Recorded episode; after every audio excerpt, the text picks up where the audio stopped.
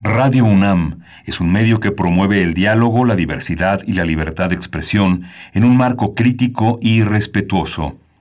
Los comentarios expresados a lo largo de su programación reflejan la opinión de quien los emite, mas no de la radiodifusora. Radio UNAM presenta Primer Movimiento. El mundo desde la universidad. Hola, buenos días. Ya estamos en primer movimiento. Buenos días a todos, a todas. Buenos días a Chihuahua, a la Radio Universidad de Chihuahua, que desde las 6 de la mañana está enlazada a esta frecuencia de Radio UNAM, como todos los días, de lunes a viernes, de 6 a 7 de la mañana, en el horario de Ciudad Cuauhtémoc, Ciudad Juárez, Ciudad de Chihuahua, que tienen cada una de las ciudades su propia programación y que se enlazan con toda la confianza en que van a encontrar una, una, una, cuestión en común, que es este, poner al alcance de todos ustedes una interpretación todos los días de lo que nos pasa. Berenice Camacho está del otro lado de la línea. Buenos días, Berenice Camacho.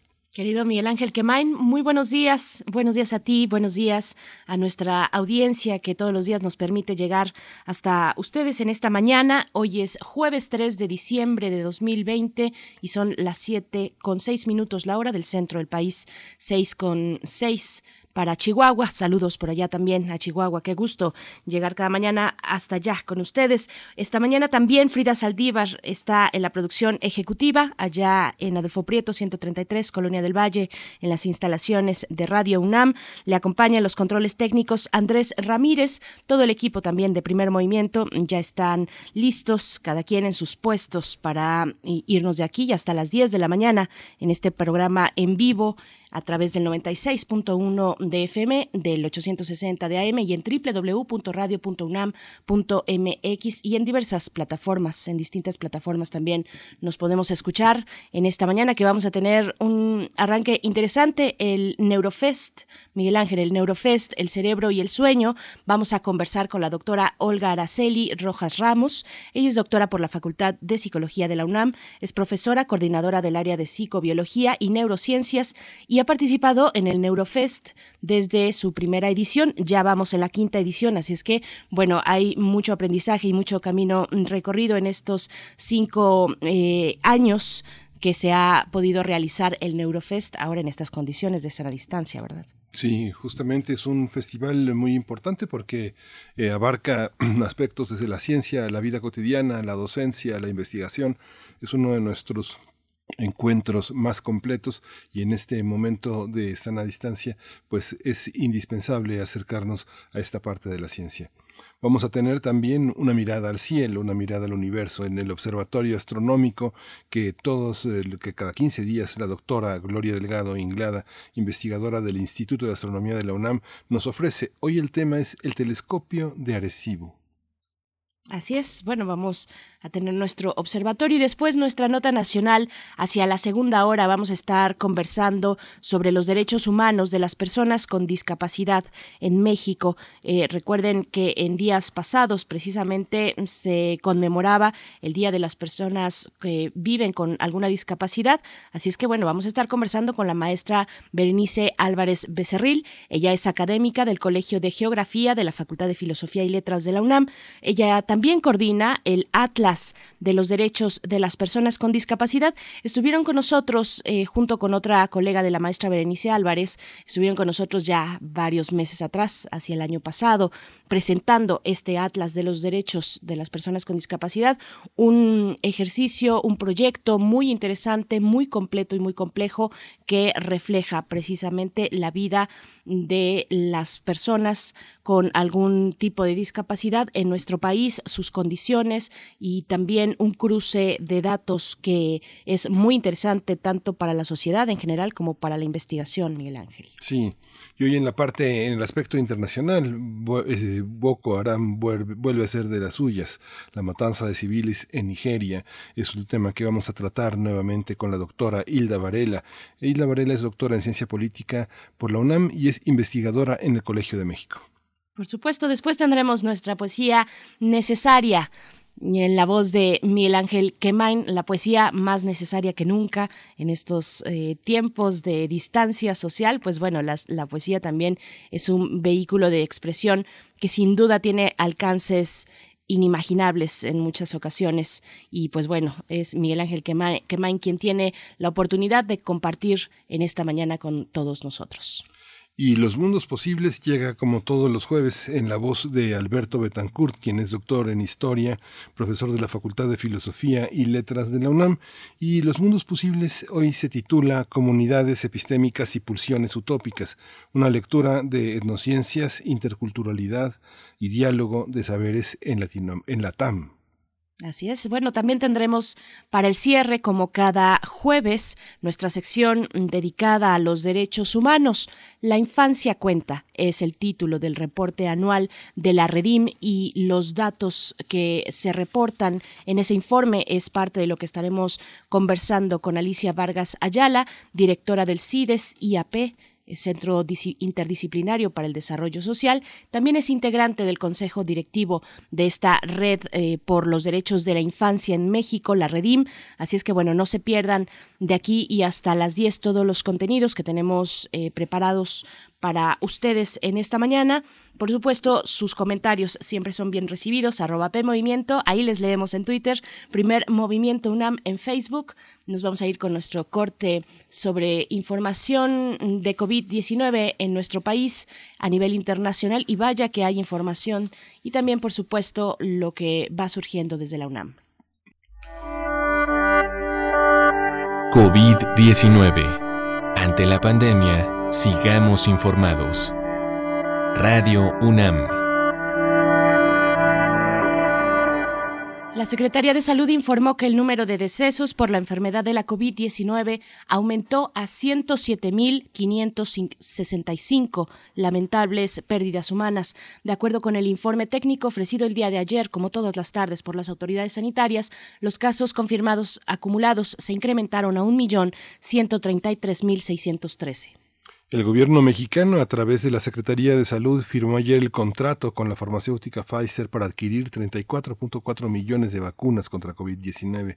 Mediante su cuenta de Twitter, el titular de esta secretaría, Jorge Alcocer, informó que la expectativa es recibir 250 mil dosis este mes. En información internacional, Reino Unido se convirtió en el primer país en autorizar una vacuna contra COVID-19. El gobierno británico anunció que la vacuna de la empresa estadounidense Pfizer y su socio alemán BioNTech, Biotech estará disponible a partir de la próxima semana. El plan de vacunación dará prioridad a adultos mayores, trabajadores de la salud y personas clínicamente vulnerables.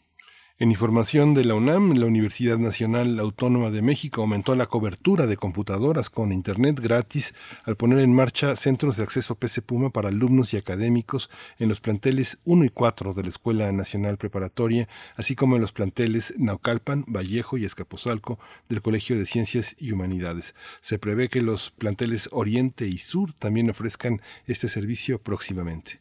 El objetivo de esta casa de estudios es contar con 22 centros de acceso. Además, se asignarán 12.000 becas de conectividad y la compra de 25.000 tabletas con conectividad integrada.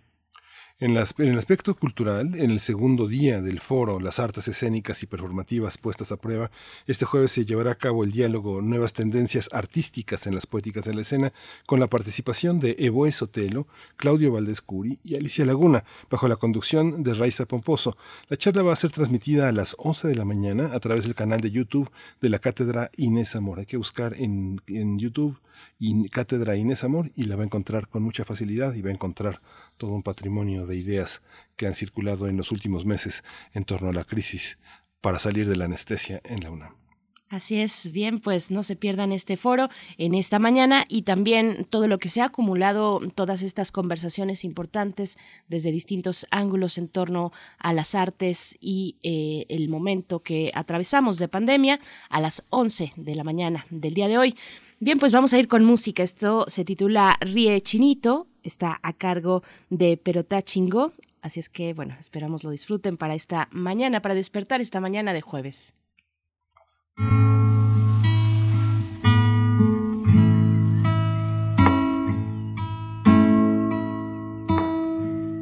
Ríe, chinito, se ríe y yo lloro porque el chino ríe sin mí.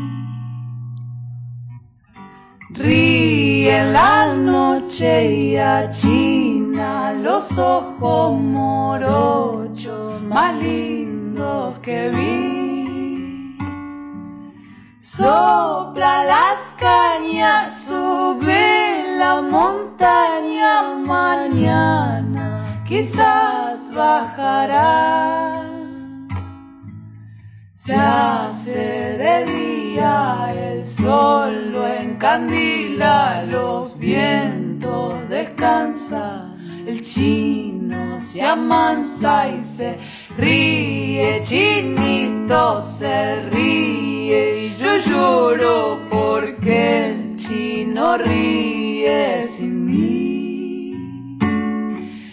Ríe en la noche y achina los ojos morochos más lindos que vi.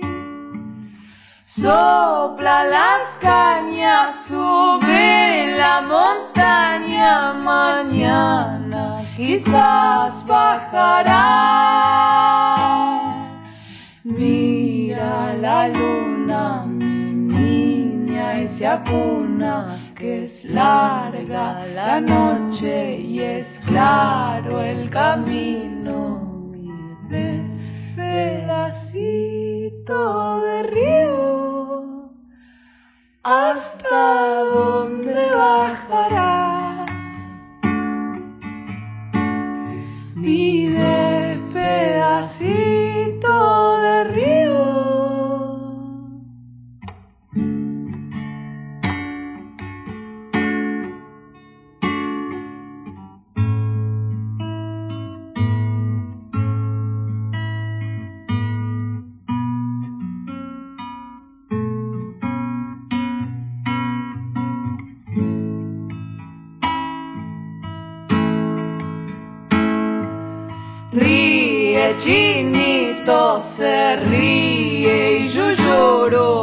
porque el chino ríe sin mí.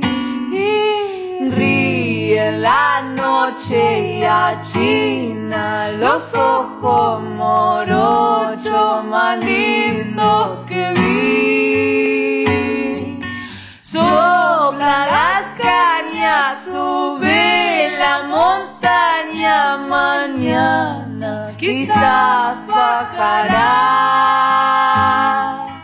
Mira la luna, mi niña, y se acuna, que es larga la noche y es claro el camino. Mi despedacito de río, hasta dónde bajarás.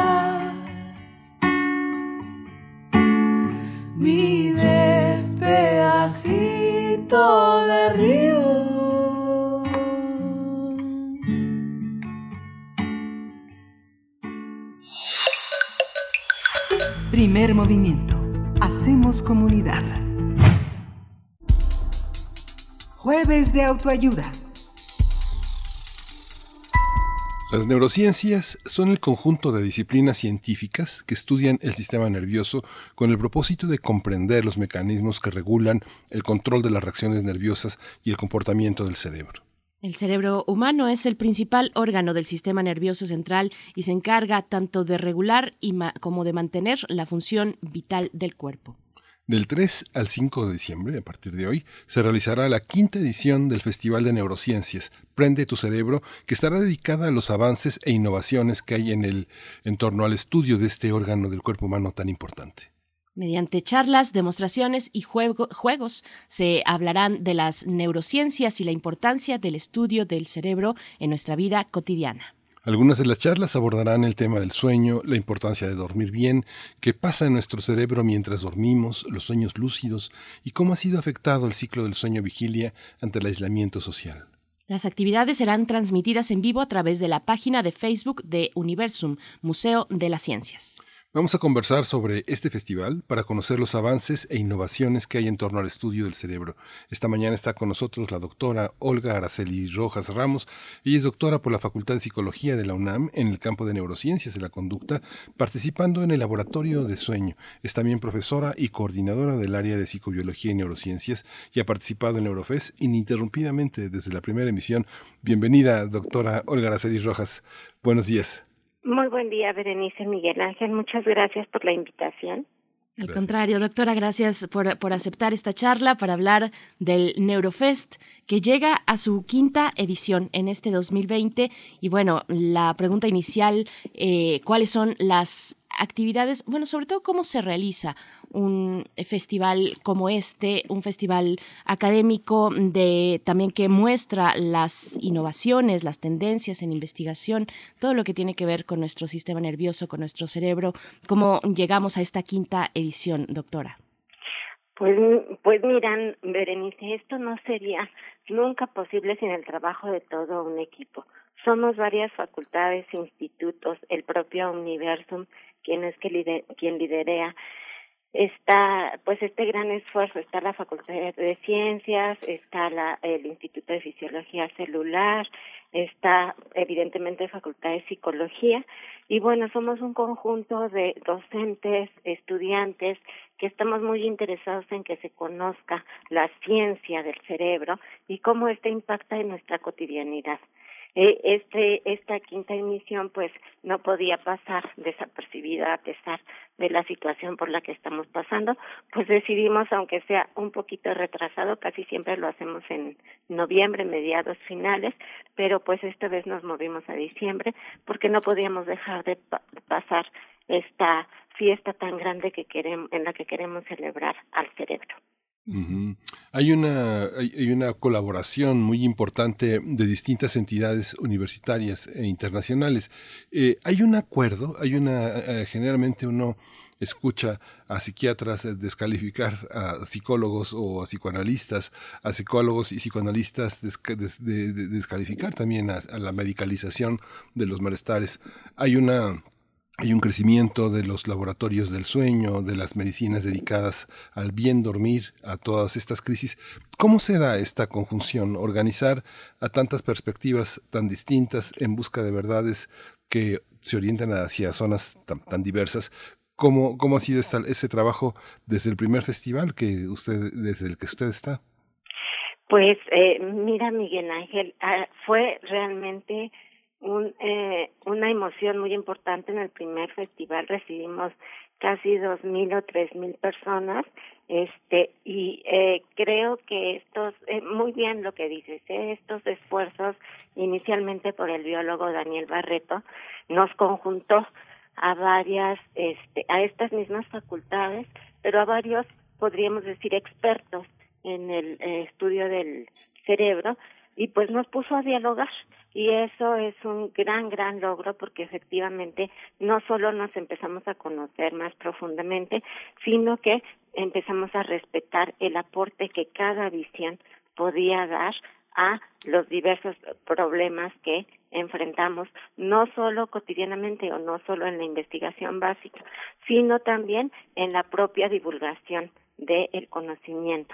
Creemos que el conocimiento pues efectivamente nos hace libres y que conocer un poquito más del cerebro quita telarañas que por ahí podemos tener acerca de eh, diversos temas, ¿no? Entonces, pues desde ahí ahora con la eh, licenciada Patricia Estrada, pues continuamos con este esfuerzo, cada vez este nos unimos más, cada vez colaboramos más y pues cada vez aprendemos también a respetarnos y a conocernos más. Y son cruces, finalmente son cruces científicos, mm, disciplinarios, muy interesantes, muy ricos, que otorgan perspectivas eh, cada vez más, más amplias, más diversas, más completas. En ese sentido, ¿cómo entender los cruces de la psicobiología?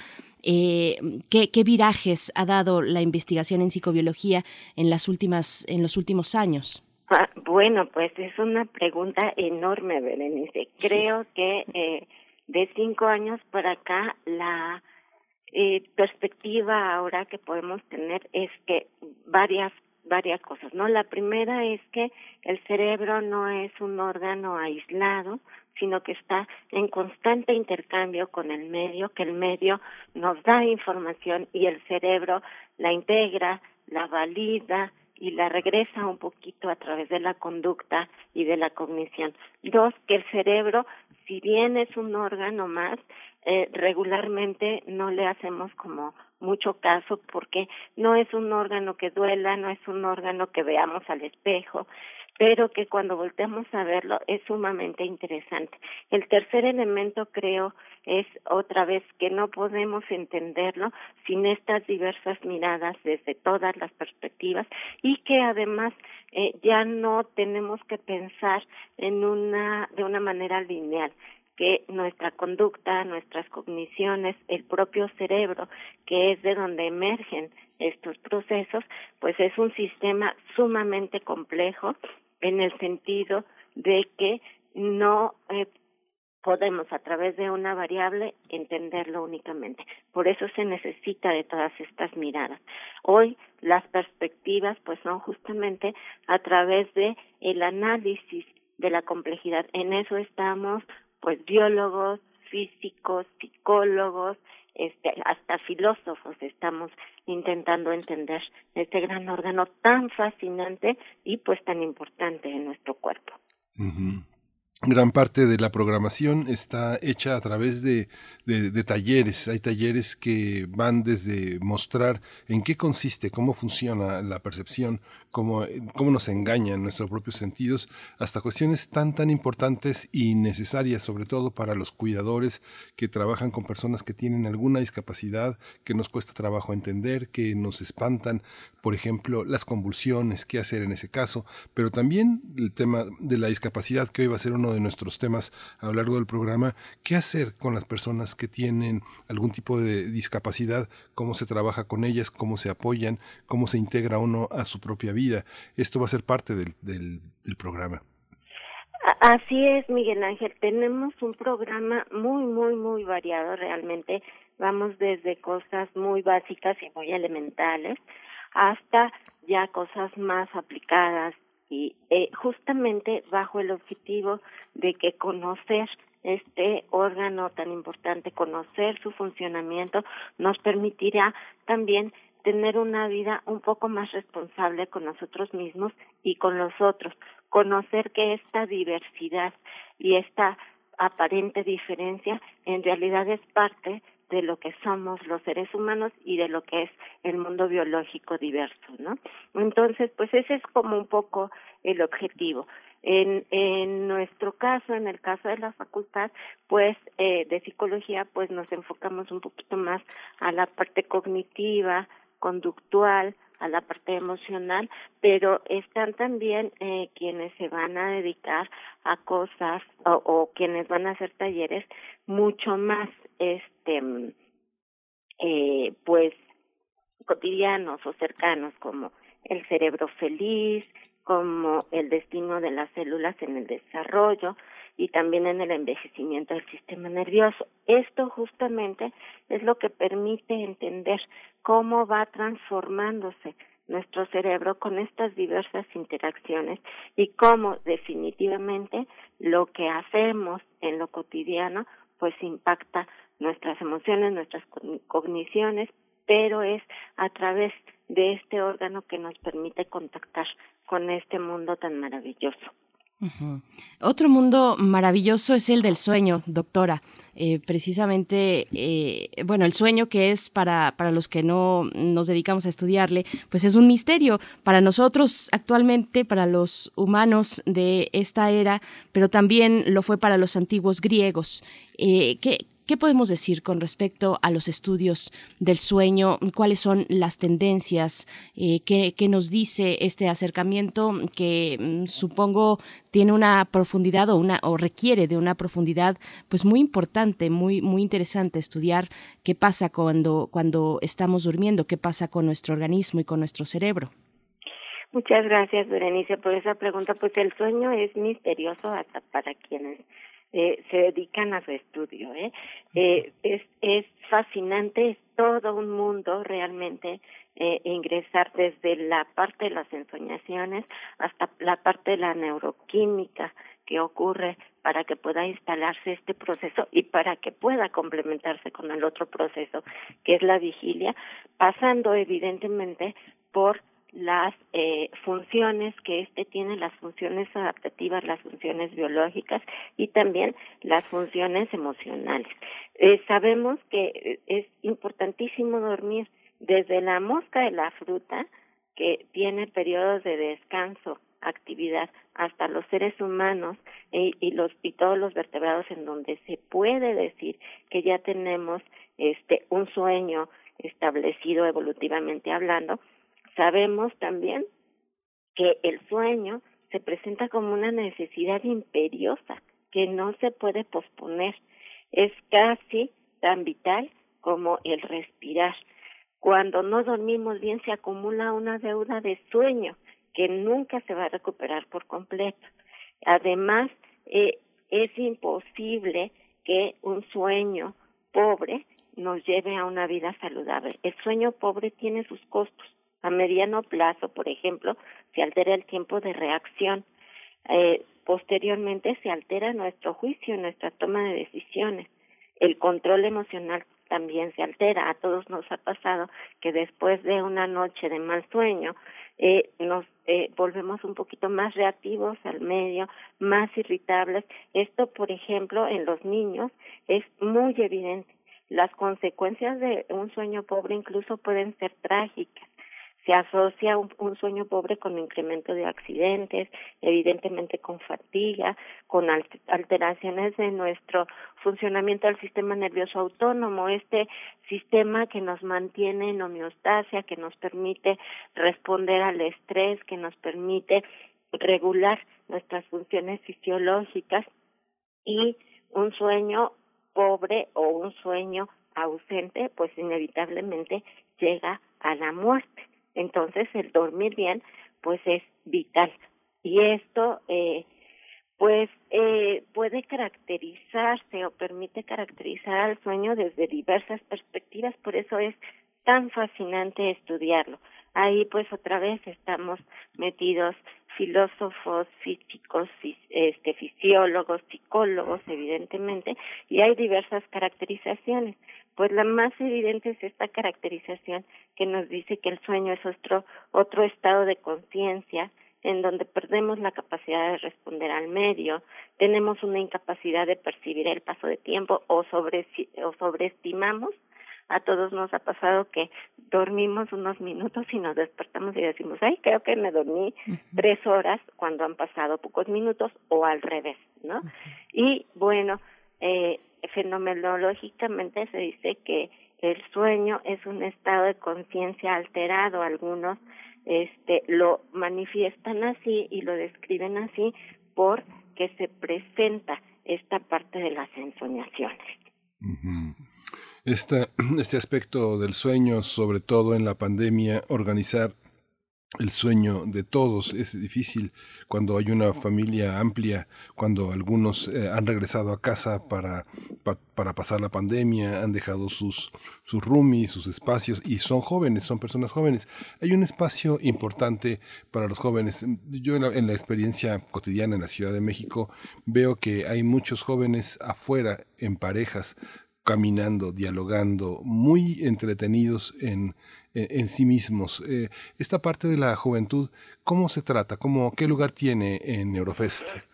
Pues es vital. Eh, de hecho, hay toda una rama del estudio del sueño que es justamente el desarrollo ontogenético o el desarrollo a través de las diversas etapas de vida. Y bueno, sabemos que el sueño tiene una organización, incluso algunos eh, psicólogos, por ejemplo, lo estudian como un marcador de desarrollo del cerebro. No es lo mismo el sueño de un recién nacido que efectivamente el sueño de un adolescente, el sueño de un joven o incluso el sueño de un adulto mayor.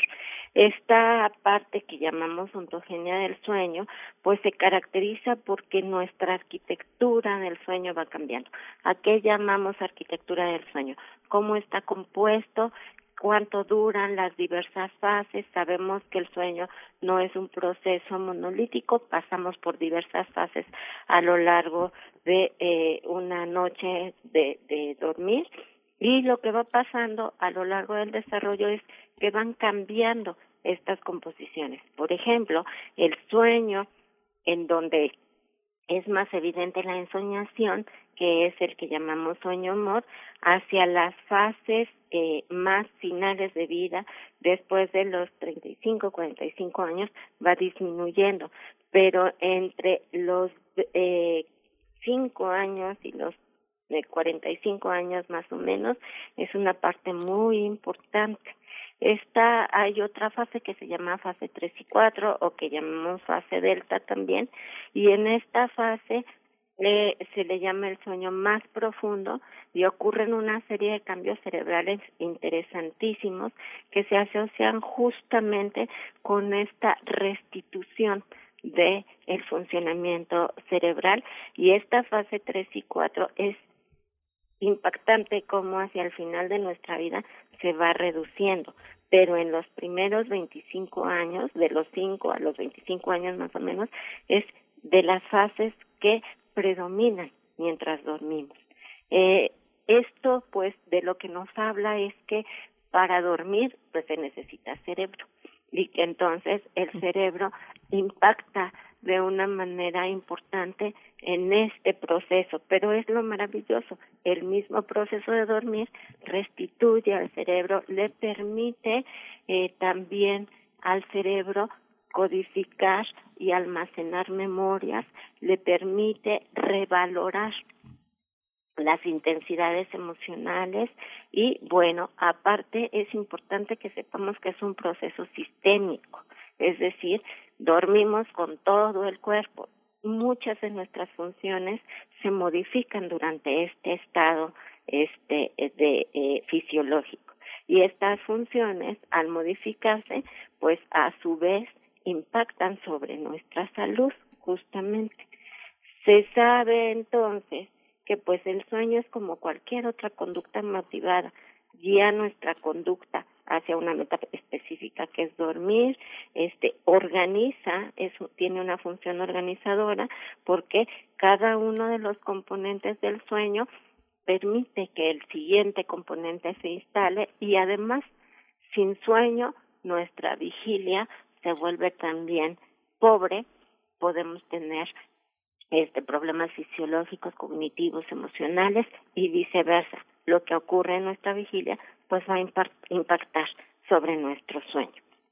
Estamos conversando con la doctora Olga Araceli Rojas Ramos, que participa desde la primera emisión en el, eh, la primera edición del Neurofest y que, llega precisamente a este quinto año. Y, nos detenemos en el sueño porque la doctora Olga Araceli, mm, que es doctora en la Facultad de Psicología de la UNAM en el cambio, campo de las neurociencias de la conducta, pues ha participado en el laboratorio del sueño precisamente. Y, y le hago una última pregunta sobre el sueño, mm, doctora. Eh, cómo tener un sueño de calidad. Ya nos comentaba eh, en el poco tiempo que tenemos en la radio y que se puede tocar tal vez por encima un tema tan profundo como este, que eh, pues hay distintas eh, etapas, digamos que el sueño se, expresa distinto dependiendo la edad y la etapa que estamos viviendo en, nuestras, en nuestro camino, en nuestra vida. Pero cómo tener un sueño de calidad qué hábitos nos refuerzan una buena jornada de sueño. Habemos personas que, que juramos que somos nocturnos, por ejemplo, tenemos muchas manías en ese, en ese sentido con respecto a nuestro sueño. Sí, sí, claro. Bueno, eh, sí podemos jurar eso. Yo, por ejemplo, soy mucho más diurna, ya hacia las ocho, nueve de la noche. No me pregunten nada porque puedo decir cualquier cosa mal. Este, y efectivamente, eh, se llaman cronotipos y eh, se refiere justamente a este desarrollo ontogenético. Sí, eh, es importante un poco, eh, me tomo un, un segundo para esto, que mm, no establezcamos patrones así como muy estrictos porque luego eso nos genera más ansiedad. Evidentemente es, es cierto que en promedio dormimos entre siete y ocho horas al día. Los adultos, evidentemente en los bebés esto se incrementa a más 17, de, de, de 17 horas al día, en los adolescentes nueve horas al día más o menos, pero es muy importante ver que esto es un promedio.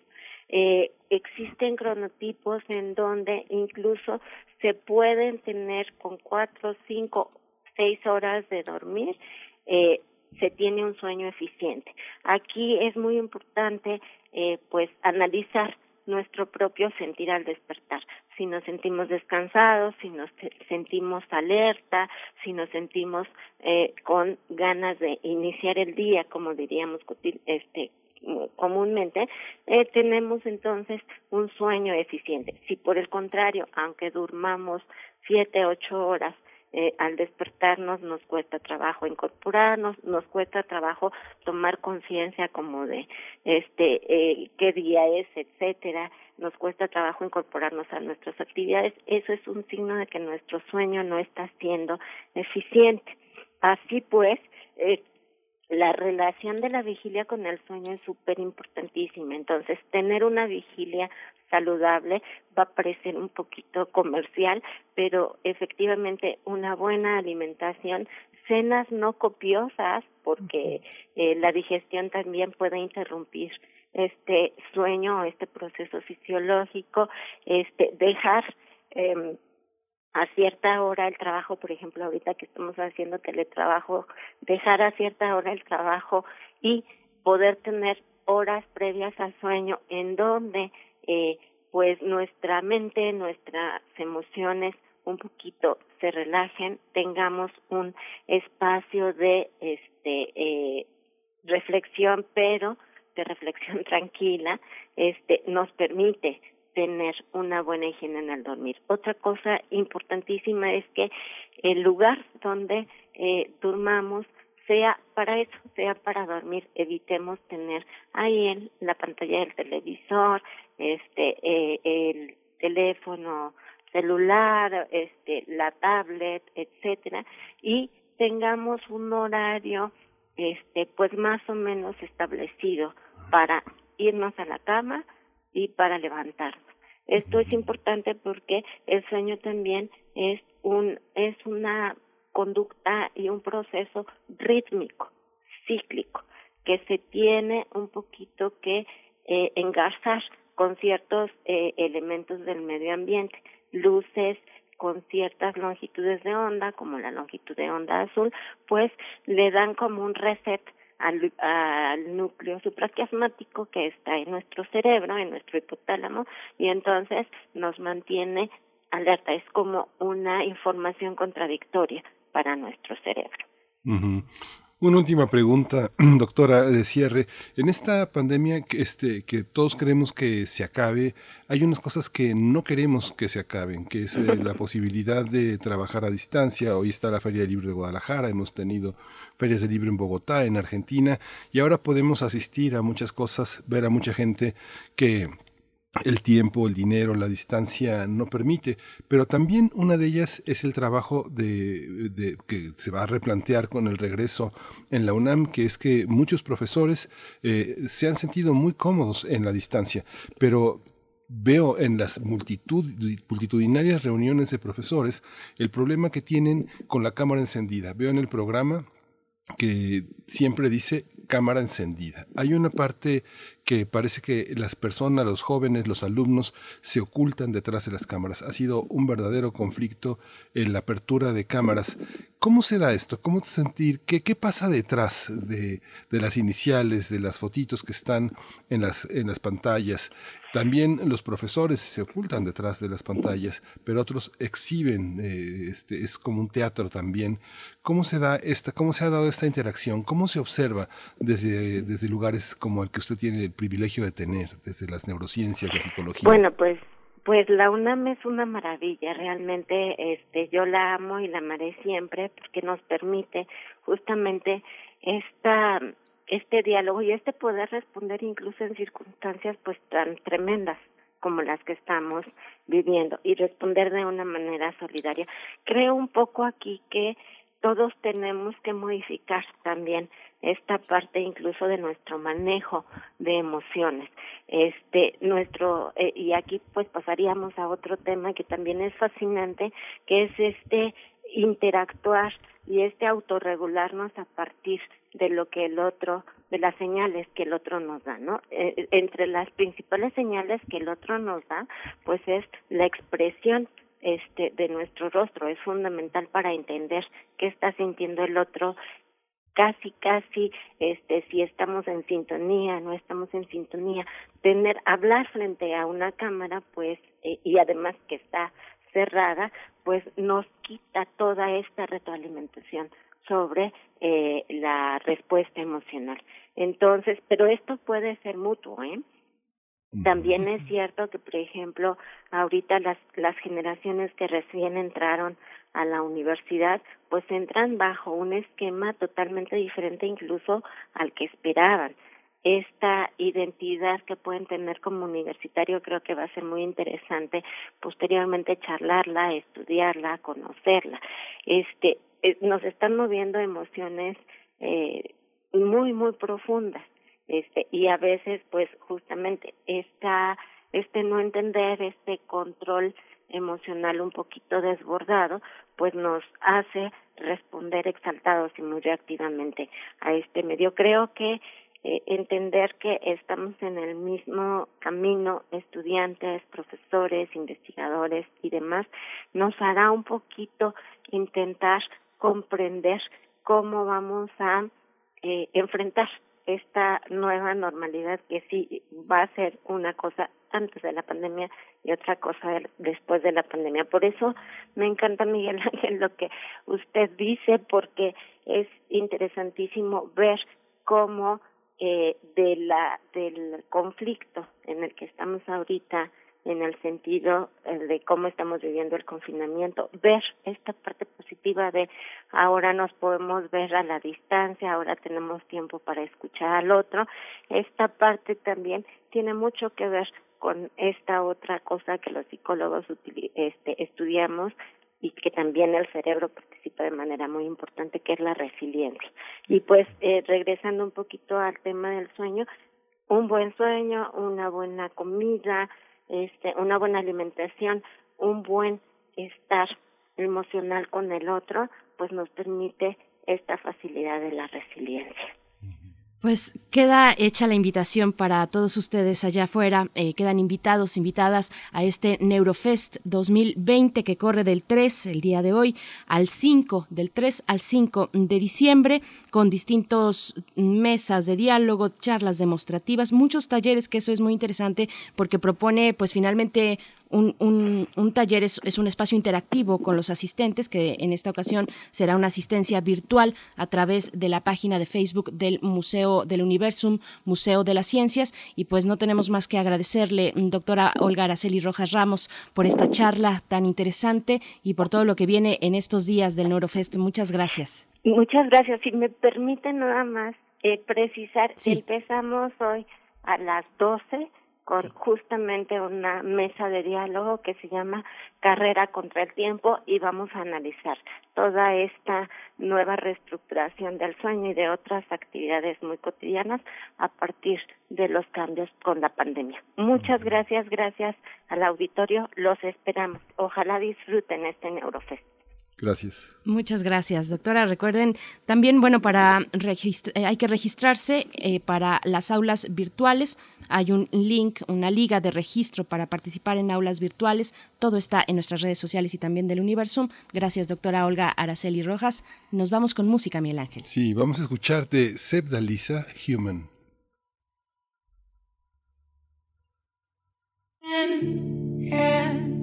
One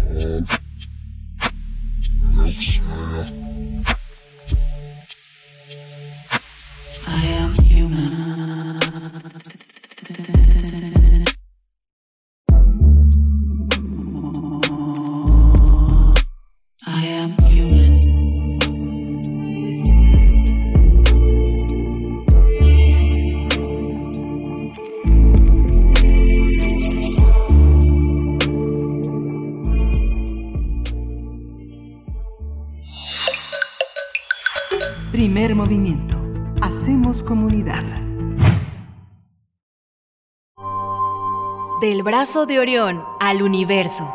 Observatorio Astronómico.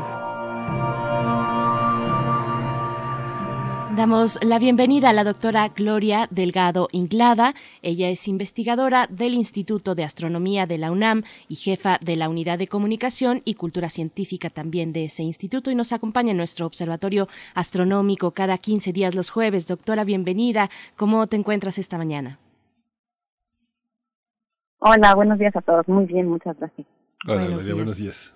Buenos días, doctora. Te, te escuchamos la antena de Arecibo. ¿Dónde hemos visto ya esa antena? Por favor, cuéntanos.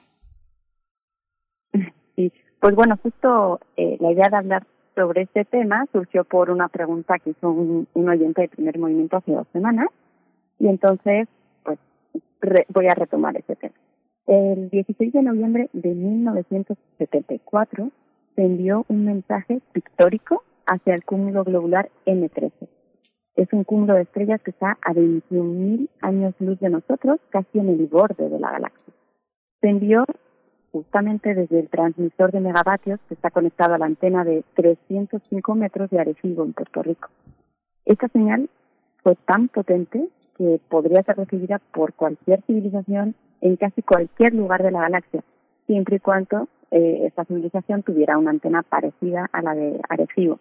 La señal tenía una representación histórica del telescopio de Arecibo, del sistema solar, del ADN, una figura de un hombre y algunos productos bioquímicos que están presentes en la Tierra.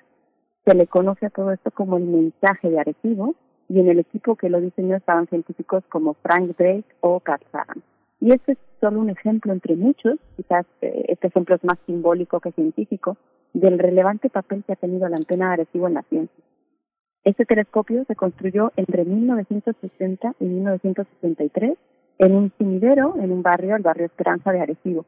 Se decidió que fuera en este lugar porque la forma natural que tiene el espacio es muy similar a la del plato que se quería colocar en dicho espacio. Recibe la luz que tiene una longitud de onda entre 3 centímetros y 6 metros. Y durante muchos años fue el más grande en su tipo del mundo. Para que imaginen su tamaño, su diámetro equivale al de la Torre Eiffel acostada. Desde 2016 ya quedó en segundo lugar porque se inauguró un telescopio chino llamado FAST de 500 metros, que es unas dos veces y media más sensible que Arecibo, aunque Arecibo es más versátil en algunos aspectos. En un principio, el interés de construir esta antena era hacer estudios de la atmósfera, pero eh, después ha permitido abordar sobre todo tres áreas- de estudio. Eh, una es, pues, como ya he mencionado, la ciencia atmosférica, porque emiten ondas de radio para estudiar cómo se dispersan en la atmósfera y así tener información. Después, radioastronomía. Eh, se pueden detectar la emisión de radio de objetos como galaxias o como pulsares. Y por último, la astronomía por radar. Se emiten señales hacia planetas, lunas, cometas, asteroides y se recoge el eco que genera esta señal al chocar con estos objetos. A lo largo de los años, pues han sido muchos los trabajos que se han hecho con este telescopio y muchos los resultados encontrados. En Twitter ya les dejé un enlace donde pueden ver la lista de todos ellos y yo aquí solo voy a mencionar algunos. En 1967, los datos de Arecibo permitieron calcular que la rotación de Mercurio es de 59 días y no de 88 días, como se pensaba anteriormente. El Premio Nobel de Física de 1993 se otorgó por el descubrimiento de un nuevo tipo de pulsares, que los pulsares son estrellas de neutrones que rotan eh, muy rápido. ¿no? Eh, este estudio realizado en 1964 usó la antena de Arecibo. Después, pues bueno, produjo el primer mapa de radar de la superficie de Venus. Descubrió el primer pulsar de una de otro tipo eh, específico, el primer megamaster. Descubrió hielo en los polos norte y sur de Mercurio. También descubrió el primer exoplaneta en 1992. Descubrió la primera ráfaga de radio eh, rápido, rápida, se llaman así, con repetición. Y como dices, son solamente algunos, ¿no? Otro, otro de los temas por los que esta antena es muy conocida es porque está involucrado en el proyecto CESI, ¿no? Que es muy interesante. Bueno, pues ahora vamos con la parte triste de la historia. El 10 de agosto de este año se rompió un cable auxiliar causando algunos desperfectos. Se evaluó la situación en ese momento y lo que se resolvió es que el resto de los cables podían aguantar el peso de la estructura. Pero el 6 de noviembre se rompió un cable principal que destrozó varios paneles de la parte externa del plato. Por lo que he leído ya eh, varias veces, pues esto ya se sabía, se había observado, se sabía que estaba degradado y que necesitaba un mantenimiento, pero bueno, no se hizo nada al respecto. El 19 de noviembre, la Fundación Nacional de Ciencia de Estados Unidos comunicó la intención de desmantelar y, demoler el observatorio Arecibo como medida sobre todo de seguridad. Entonces, bueno, se creó una cuenta en Twitter que se llama Save de Arecibo Observatory, la pueden buscar, tiene unos mil seguidores. También se creó una petición que a lo mejor algunos de los oyentes ya firmaron para la Casa Blanca para que se tomaran medidas urgentes y se pudiera estabilizar la antena. Eh, pero lamentablemente hace tres días, el 1 de diciembre, nos enterábamos de, la segunda ruptura de un cable y habrán visto las imágenes que son devastadoras, en las que se ve como la plataforma de 900 toneladas que estaba suspendida a 150 metros de altura cayó sobre la parte central del plato, creando agujeros que pues dejan al descubierto la vegetación que está eh, por debajo, ¿no? Se ha desarrollado, de hecho, por debajo, esto también es interesante. Bueno, hay un hashtag que pueden buscar que se llama What Adhesivo Means to Me, que significa adhesivo para mí, y ahí hay muchas personas que están compartiendo fotos, anécdotas y experiencias eh, con la antena. Y para no dejarles con un mal sabor de boca, pues voy a terminar recomendándoles que vean o que vuelvan a ver tres películas en las que aparece la antena. La primera es GoldenEye de 1995, en la que se supone que la antena está en Cuba, no en Puerto Rico, y James Bond eh, lo que intenta es destruirla. No voy a decir por qué. En ese mismo año también hay otra película que creo que se traduce como Especie, en la que la antena recibe mensajes extraterrestres con instrucciones específicas de mezclar el ADN humano con el extraterrestre. Y la tercera es Contact, una película del 97 basada en un libro de Carl Sagan, y de hecho el libro está inspirado en una astrónoma real, Jim Carter, aunque según ella dice está más basado en su trabajo que en su vida personal. Y también el investigador ciego que aparece en la historia está inspirado en, en la vida real. Así que mm. bueno, por el momento pues nos vamos a tener que quedar con estas imágenes de estas películas y con las por la gran cantidad de resultados científicos que nos ha proporcionado la antena de Arci. Ahora que está fuera ya de la circulación, eh, ¿qué la sustituye? ¿Qué, ¿Qué, nueva actitud? Hay una especie de cacería en, la, en una antena que es una cacería que depende del lector, el que, que la descargue. ¿Qué, ¿Hay algo que la sustituye actualmente? Eh, ¿Te refieres a que haya alguna otra antena que pueda hacer lo que hacía sí, una alternativa? Sí, eh, por un lado está este telescopio chino FAST de 500 metros que empezó justamente eh, en enero de este año a tener ya resultados científicos y en principio es mucho más sensible, aunque por ejemplo solo puede ver un rango muy concreto de la luz y tiene algunas limitaciones, pero digamos es el, el sustituto. Y por otro lado he leído, no lo he dicho porque no, no, no estoy muy segura, pero parece ser que hay cosas rescatables en Arecibo. Eh, hay algunos de los investigadores obviamente están muy tristes y lo que quieren es ver si hay manera de hacer algo. Parece ser que, volver a tener la antena no, pero quizás hay algunos instrumentos o, algo que se puede rescatar y, en eso deben estar. Pues Gloria Delgado Inglada, muchísimas gracias por, por esta mañana de ciencia. Siempre es un gusto escucharte y escuchar las novedades, las novedades que hay en torno a la ciencia porque representan también las posibilidades que tenemos de actualizar nuestro conocimiento, los lugares comunes, eh, las ansiedades que desde la Tierra observamos eh, a frente al universo. Muchas gracias y nos escuchamos dentro de 15 días. Muchísimas gracias a ustedes. Nos escuchamos pronto. Hasta pronto. Pues despedimos a la Radio Universidad de Chihuahua. Nos escuchamos mañana en punto de las 6 de la mañana, de 6 a 7 en el horario local en Ciudad Cuauhtémoc, Ciudad Juárez, la ciudad de Chihuahua, y de 7 a 8 en el horario de la Ciudad de México. Quédese aquí con nosotros en Radio NAM en primer movimiento. Regresamos en un momento. Queremos escucharte. Llámanos al 55 36 43 39 y al 55 36 89 89. Primer movimiento Hacemos comunidad.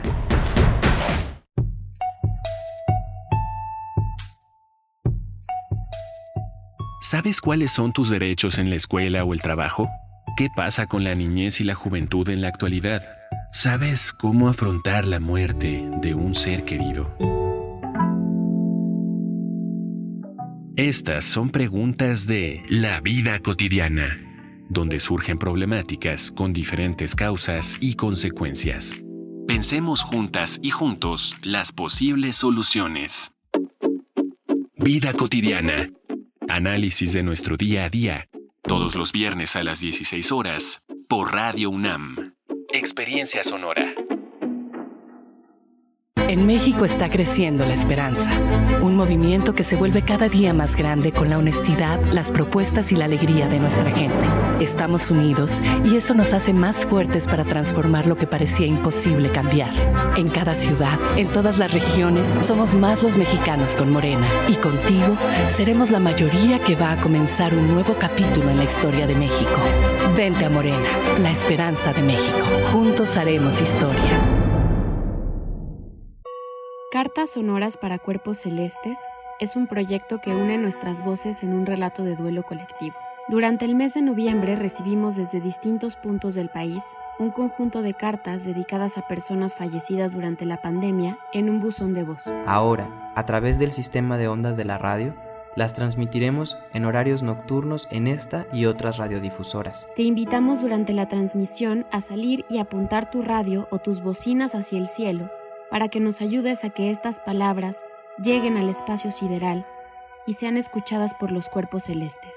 Hagamos esto juntas y juntos. Hagamos que el habla se transforme en nuestro ritual de despedida y que la escucha del relato ajeno sea un abrazo para sentirnos menos solas. Organizado por Cultura UNAM, Cátedra Bergman, Festival El Aleph y la Fonoteca Nacional en el marco de la mega ofrenda. Del 1 al 6 de diciembre a partir de las 0 horas. Radio UNAM. Experiencia sonora.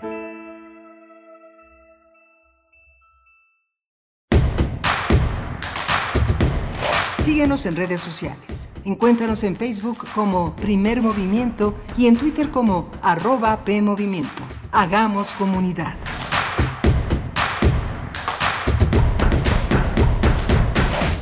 Bienvenidos, bienvenidas una vez más. Estamos iniciando nuestra segunda hora aquí en primer movimiento en este jueves 3 de diciembre. 3 de diciembre ya de 2020, se nos acaba el año, son las 8 con 2, las 8 con 3 ya de la mañana, 8 con 3 minutos, hora del centro del país. Estamos con la dirección, eh, en la dirección, eh, la producción ejecutiva en esta mañana con Frida Saldívar, allá en cabina. Un abrazo para ti, Frida, y un abrazo también para Andrés Ramírez en los controles técnicos y a todo el equipo que está en sus puestos. Y saludo también a mi compañero Miguel Ángel Quemain en el micrófono mm, con sana distancia. Miguel Ángel. Hola Berenice, buenos días, buenos días a todos nuestros radioescuchas, a los amigos que nos escuchan desde distintos espacios como la radio Nicolaita, que desde Morelia, Michoacán, abrió un espacio al mundo para que desde esta gran ciudad se establezca una comunicación con la radio universitaria, la radio UNAM, Radio UNAM, que todos los días transmitimos de 8 a 9 de la mañana, eh, de lunes a viernes, y que nos enlazamos en esta frecuencia mutua para entender lo que nos pasa, las cuestiones en común.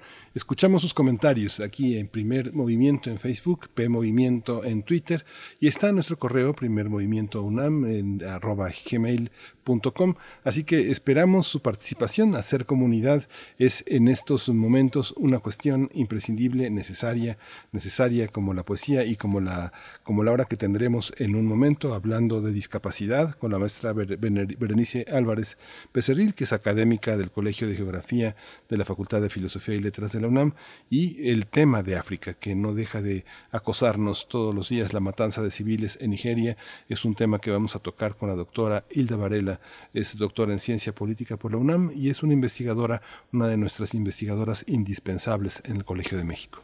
Así es, por supuesto. Bueno, esto para lo que nos espera en esta hora y también invitarles, invitarles, pues hoy se lanzará el estreno digital de la película Que sea ley, una película sobre la marea verde que ha recorrido, así se le llama, la marea verde, está eh, pues como tal una ola que recorre, una ola de exigencia que recorre a toda la región latinoamericana y Caribe por la despenalización del aborto. El día de hoy es el lanzamiento digital, hoy a las 8 de la noche. Esto es parte del festival, todavía parte del festival ambulante y se transmitirá en dos plataformas, en Filming Latino y en Cinepolis Click ambas plataformas eh, para esta eh, proyección se puede acceder de manera gratuita específicamente para esta proyección que estará solamente disponible así gratuitamente, mm, solamente por el día de hoy, a partir de las 8 de la noche. Así es que bueno, si tienen oportunidad, no se pierdan, no se pierdan este estreno digital que sea ley, bueno, que expresa y que retoma las expresiones en especial de muchas mujeres reunidas en ya sea en colectivas o por separado en una lucha precisamente por la despenalización del aborto y, reivindicar también la autonomía de los cuerpos. Así es que bueno, ahí está hecha la invitación, Miguel Ángel. Sí, pues ya está nuestra eh, nota nacionalista. Vamos para allá. Vamos. Primer movimiento. Hacemos comunidad. Nota nacional. Desde 1992, la Organización de las Naciones Unidas acordó que cada 3 de diciembre se celebre el Día Internacional de las Personas con Discapacidad. Esta conmemoración busca concientizar sobre el valor de crear una sociedad incluyente donde las personas con alguna discapacidad gocen de los más amplios derechos y libertades. Resulta fundamental que sus derechos humanos sean protegidos, ampliados y consolidados de manera cotidiana. También se debe combatir, se deben combatir las actitudes discriminatorias que imposibiliten su integración plena a la sociedad. La Organización Mundial de la Salud calcula que el 15% de la población en el mundo vive con algún tipo de discapacidad, lo que equivale a más de mil millones de personas. Así es, pues bueno, de acuerdo con el INEGI, en México hay más de 7 millones de personas con alguna discapacidad. En 2018, el Coneval informó que la población que vive con alguna discapacidad presenta altos niveles de pobreza y mayores dificultades para ejercer sus derechos sociales en comparación con otros grupos de la sociedad.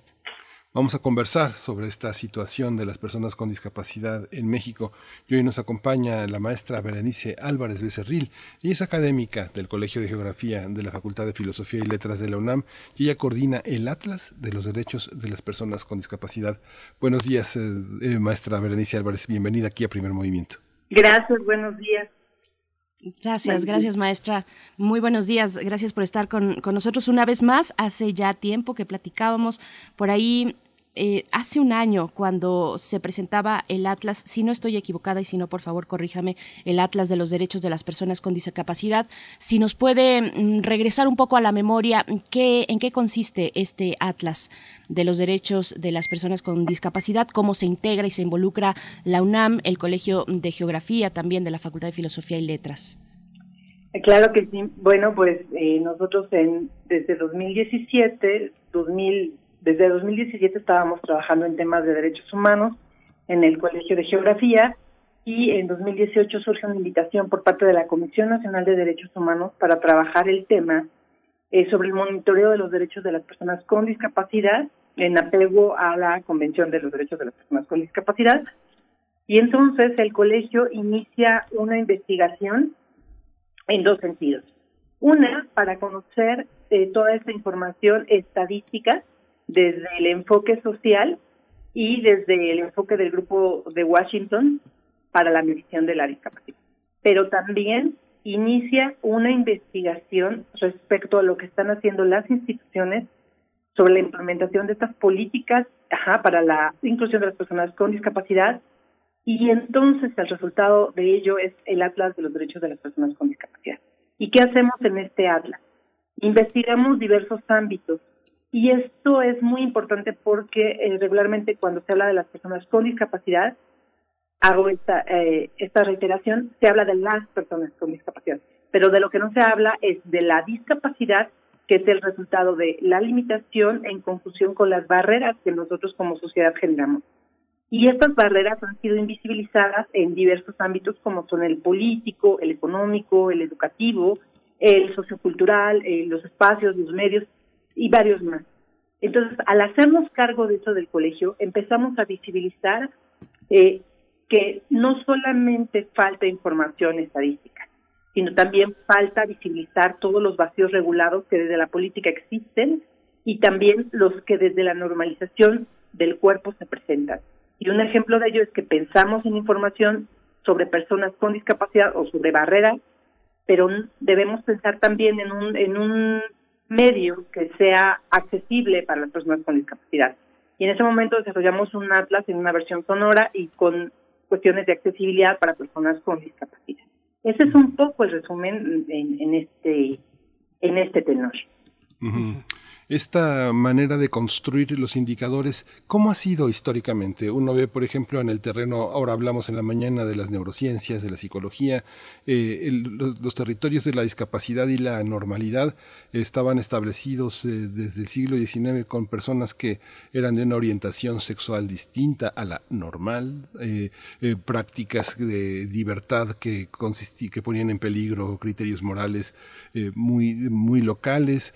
¿Cómo se los indicadores de la discapacidad porque van de leve a grave y hay personas que tienen una ligera discapacidad que pareciera que conductualmente son distintas a, los demás, son raras, son extrañas, dan miedo. Este tipo de históricamente, ¿cómo hemos avanzado para entender la discapacidad como una, como una desventaja? ¿no?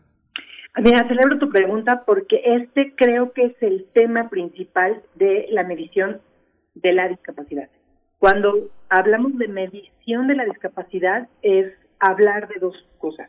Una es de la limitación, de por ejemplo la limitación para ver, para oír, eh, para desplazarse, una limitación cognitiva, pero en el caso de la discapacidad, la discapacidad es la, el resultado de la limitación en suma eh, con las barreras. Y estas dos cosas son las que permiten evaluar la discapacidad. Por ejemplo, imagínate que tú uses lentes. Al usar lentes, automáticamente no eres una persona con discapacidad o puedes serlo dependiendo de tu autoidentificación a ellos, porque como bien dices, tiene como grado de dificultad y a lo mejor con alguna cuestión que tú tengas puedes, digamos que, eh, minimizar esto. Sin embargo, lo que permite que tú tengas esos lentes o no, eh, estoy haciendo un ejemplo muy burdo, pero permítame que lo haga, entonces esto te permite a ti acceder, por ejemplo, a la educación, ¿no? Y entonces, en el caso de la, de la discapacidad, por eso les decía, es la limitación sumada a las barreras. Pensemos en una persona que tiene una limitación motriz, pero que se suma a ello las barreras que se generan, por ejemplo, en este momento de la comorbilidad o la falta de atención médica, y que esto va incrementando y va haciendo que eh, su participación en, o la inclusión de ella en la sociedad esté limitada, pero no por él ni por su limitación, o no por ella ni por su limitación, sino por las barreras a las que se está enfrentando en este momento de falta de rehabilitación, falta de cuidados médicos, de atención, de prestaciones económicas que le permitan ejercer este derecho, por ejemplo, a la salud, y entonces este resultado genera discapacidad. En ese sentido, ¿qué es lo que ha pasado en la política y en cómo se mide y se desarrollan estos indicadores?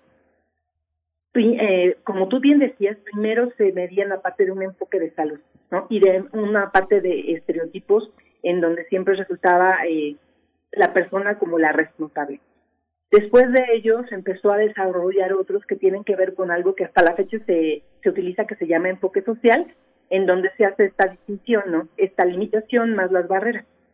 Sin embargo, yo les quisiera comentar que a nosotros desde el Colegio de Sociedad me parece que debemos basar inclusive este enfoque social porque se sigue centrando en la persona.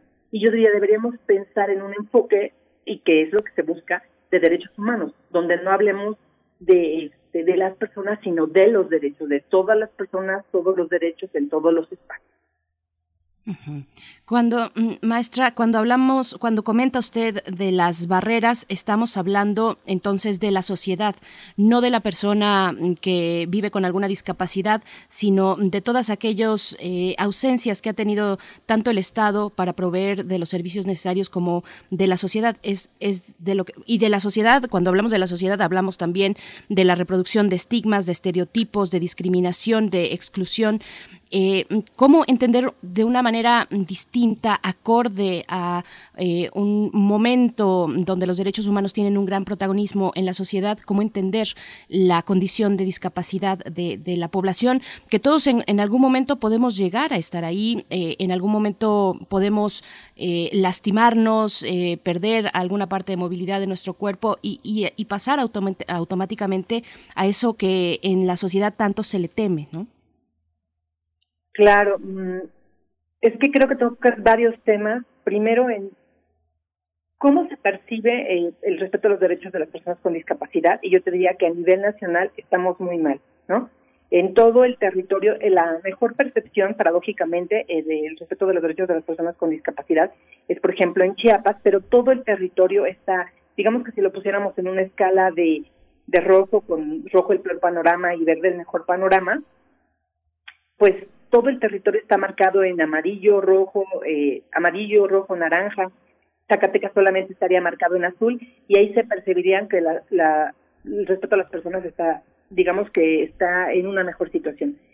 Pero, eh, ¿dónde están las barreras? Tú decías en la sociedad. Aunque yo te decía que a nivel nacional lo que se percibe es que en todos lados hay barreras y los estereotipos. Empieza desde la casa cómo percibimos a las personas con discapacidad, como una carga. Las encuestas nos habían mostrado cómo se percibe como una carga.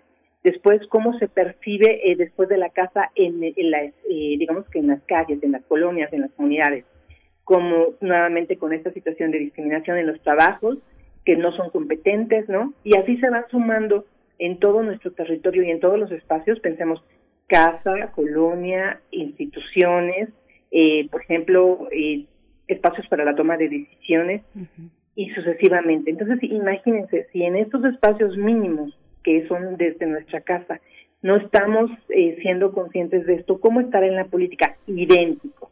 La política los incluye desde una eh, visión muchas veces solamente asistencial o asistencial, de caridad y también inclusive con un lenguaje peyorativo. Eh, creo que entonces la pregunta que planteas es sumamente compleja porque es ¿Cómo le hacemos para que nuestra casa sea accesible para todos y todas? Entendiendo que nuestra casa es el territorio, ¿no? Y que cada casa de cada estado es totalmente diferente, pero que tendríamos que hacerla totalmente articulada para todas las personas en todos los contextos y en todos los tiempos, ¿no? Por ejemplo, en este tiempo en particular, no sé cómo están ellos, eh, por, por supuesto, olvidados en el tema de eh, educación, en el tema de cuestiones de salud, de rehabilitación, etc., ¿no? Es que la, dificultad de los, de los enfoques eh, consiste justamente en esta enorme diversidad. Se han creado instituciones como el Instituto de la Discapacidad en la Ciudad de México, que el trabajo de la transversalidad no, no, no logra tener un alcance lo suficiente como para abarcar todas estas esferas que se cruzan con distintos avances en el terreno jurídico. Por ejemplo, la pregunta que plantea Berenice es muy interesante también porque uno puede descubrirse por algún accidente de trabajo, por alguna, por, algún cruce mal diseñado eh, eh, con una discapacidad nueva. Los atropellamientos en la Ciudad de México, en el país, son una estadística muy significativa. Los accidentes de trabajo que en el esquema laboral tradicional siempre salía perdiendo el trabajador indemnizado con algún tipo de remuneración económica sobre enfermedades que iban a tener alguna consecuencia grave con el paso del tiempo, ¿no? ¿Cómo se trabaja esa, esa parte? Por ejemplo, el trabajo que está tan vinculado a los derechos humanos, pero la aparición de nuevas discapacidades a partir de los accidentes, eh, ¿qué consideración tiene? Claro, es que les decía que es una pregunta compleja por lo siguiente. Cuando ustedes la hacen, pensemos en esto. Ahí nos estamos centrando en algo que es la limitación motriz, ¿no? Y esa es la que regularmente se observa más, la que tiene que ver con este, eh, tiene que ver con el cuerpo, pero dejamos de lado, como justo ustedes dicen, otras eh, otras eh, personas con discapacidad, como la que tiene que ver con la limitación para prestar atención, la limitación intelectual, ese tipo de cuestiones. Entonces ahí lo que bien decías es que eh, lo que importa es la transversalidad, algo que desde la academia le conocen como la categoría de intersección. ¿Cómo le hacemos para primero visibilizar que la discapacidad, al ser una limitación más las barreras, es un asunto que nos concierne a todos y a todas? Después de eso, para que eh, cuando se desarrollen políticas, no olvidemos que tenemos que atender a, por ejemplo, en la categoría de intersección se ve la edad, el género, el contexto, es decir, si eres de población indígena o no lo eres, porque o si estás en espacios urbanos o rurales, eh, y también visibilizar mucho que esto no es un asunto solamente eh, solamente que tenga que ver con, como bien lo dices, ¿no? O sea, con el cuerpo, puede ver también con la edad, puede haber también con este la cuestión de la de la edad, con la cuestión del conocimiento, con la cuestión socioemocional, pero que siempre va unida a barreras generadas por la sociedad. y, bueno, mm, también preguntar, maestra mm, Berenice Álvarez, eh, ¿cómo está eh, eh, ¿Qué es, ¿Dónde encontramos o cómo, cómo distinguir el centro que atraviesa los derechos de las personas con discapacidad? Todos tenemos derecho a la educación, a la vivienda, a un trabajo y una vida digna, a la salud, pero ¿qué es específicamente aquello que caracteriza a los derechos de las personas con discapacidad? Eh, ¿Qué elementos son los que están también dentro de esos derechos, pues costando más eh, trabajo de, en su implementación?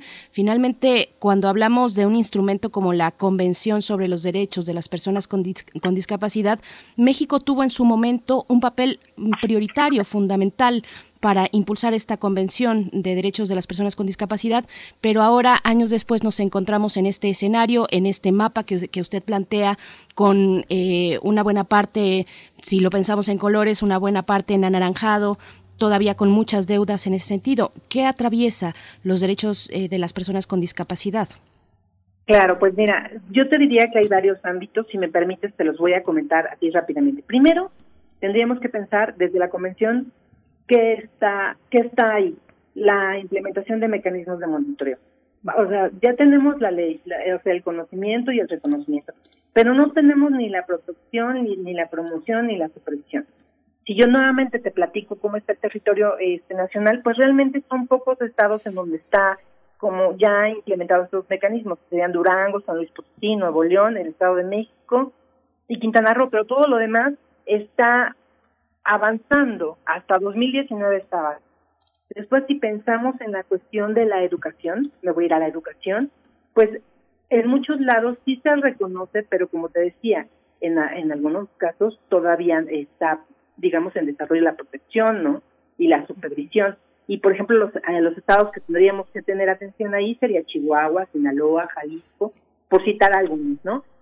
Ahora, ¿qué pasa eh, esos dos temas que los quería dejar, pero ¿qué pasa además en estos temas pendientes? Sucede que hay algo que yo les diría que desde la política se llama articulación de escalas, desde la geografía, en donde se pone un programa nacional de desarrollo, una política este, desde lo federal. Pensemos este ejemplo de las pensiones en 2019 que en 2020 se ha visto sus errores, ¿no?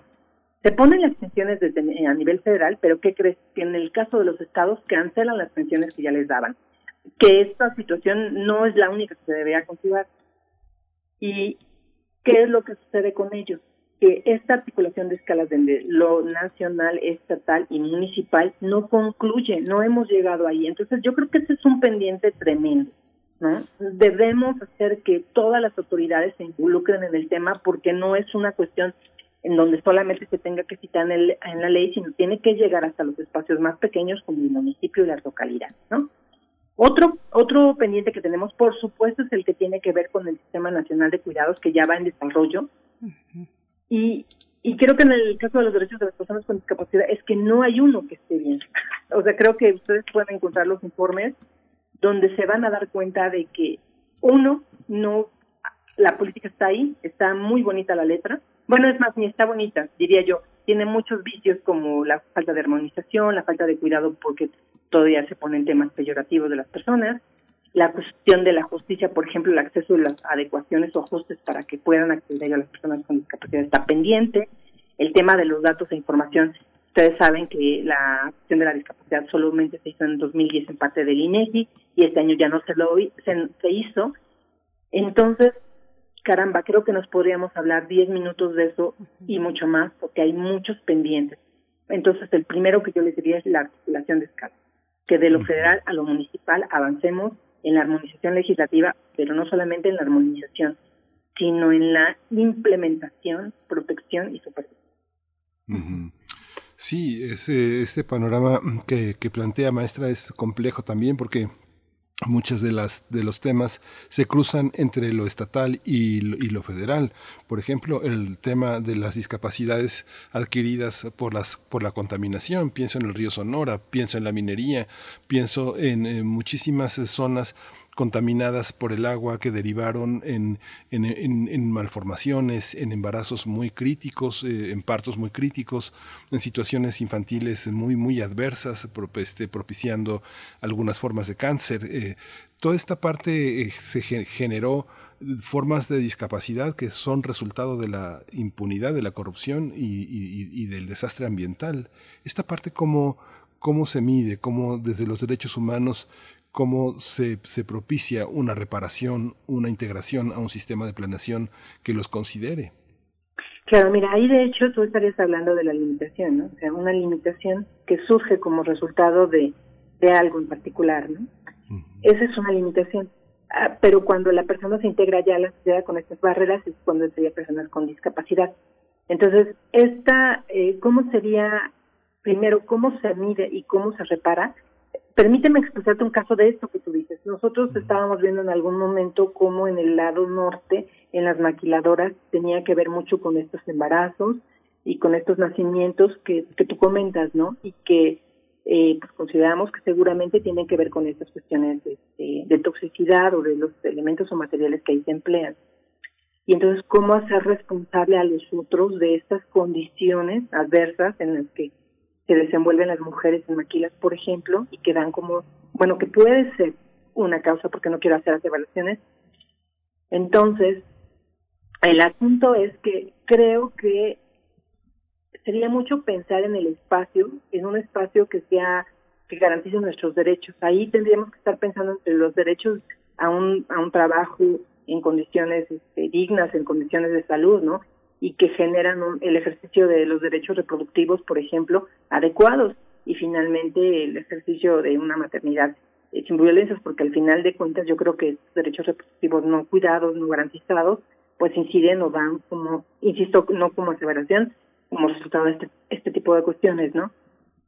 Entonces, eso es delicado porque, como tú bien sabes, aquí el acceso a la justicia desde la perspectiva de, de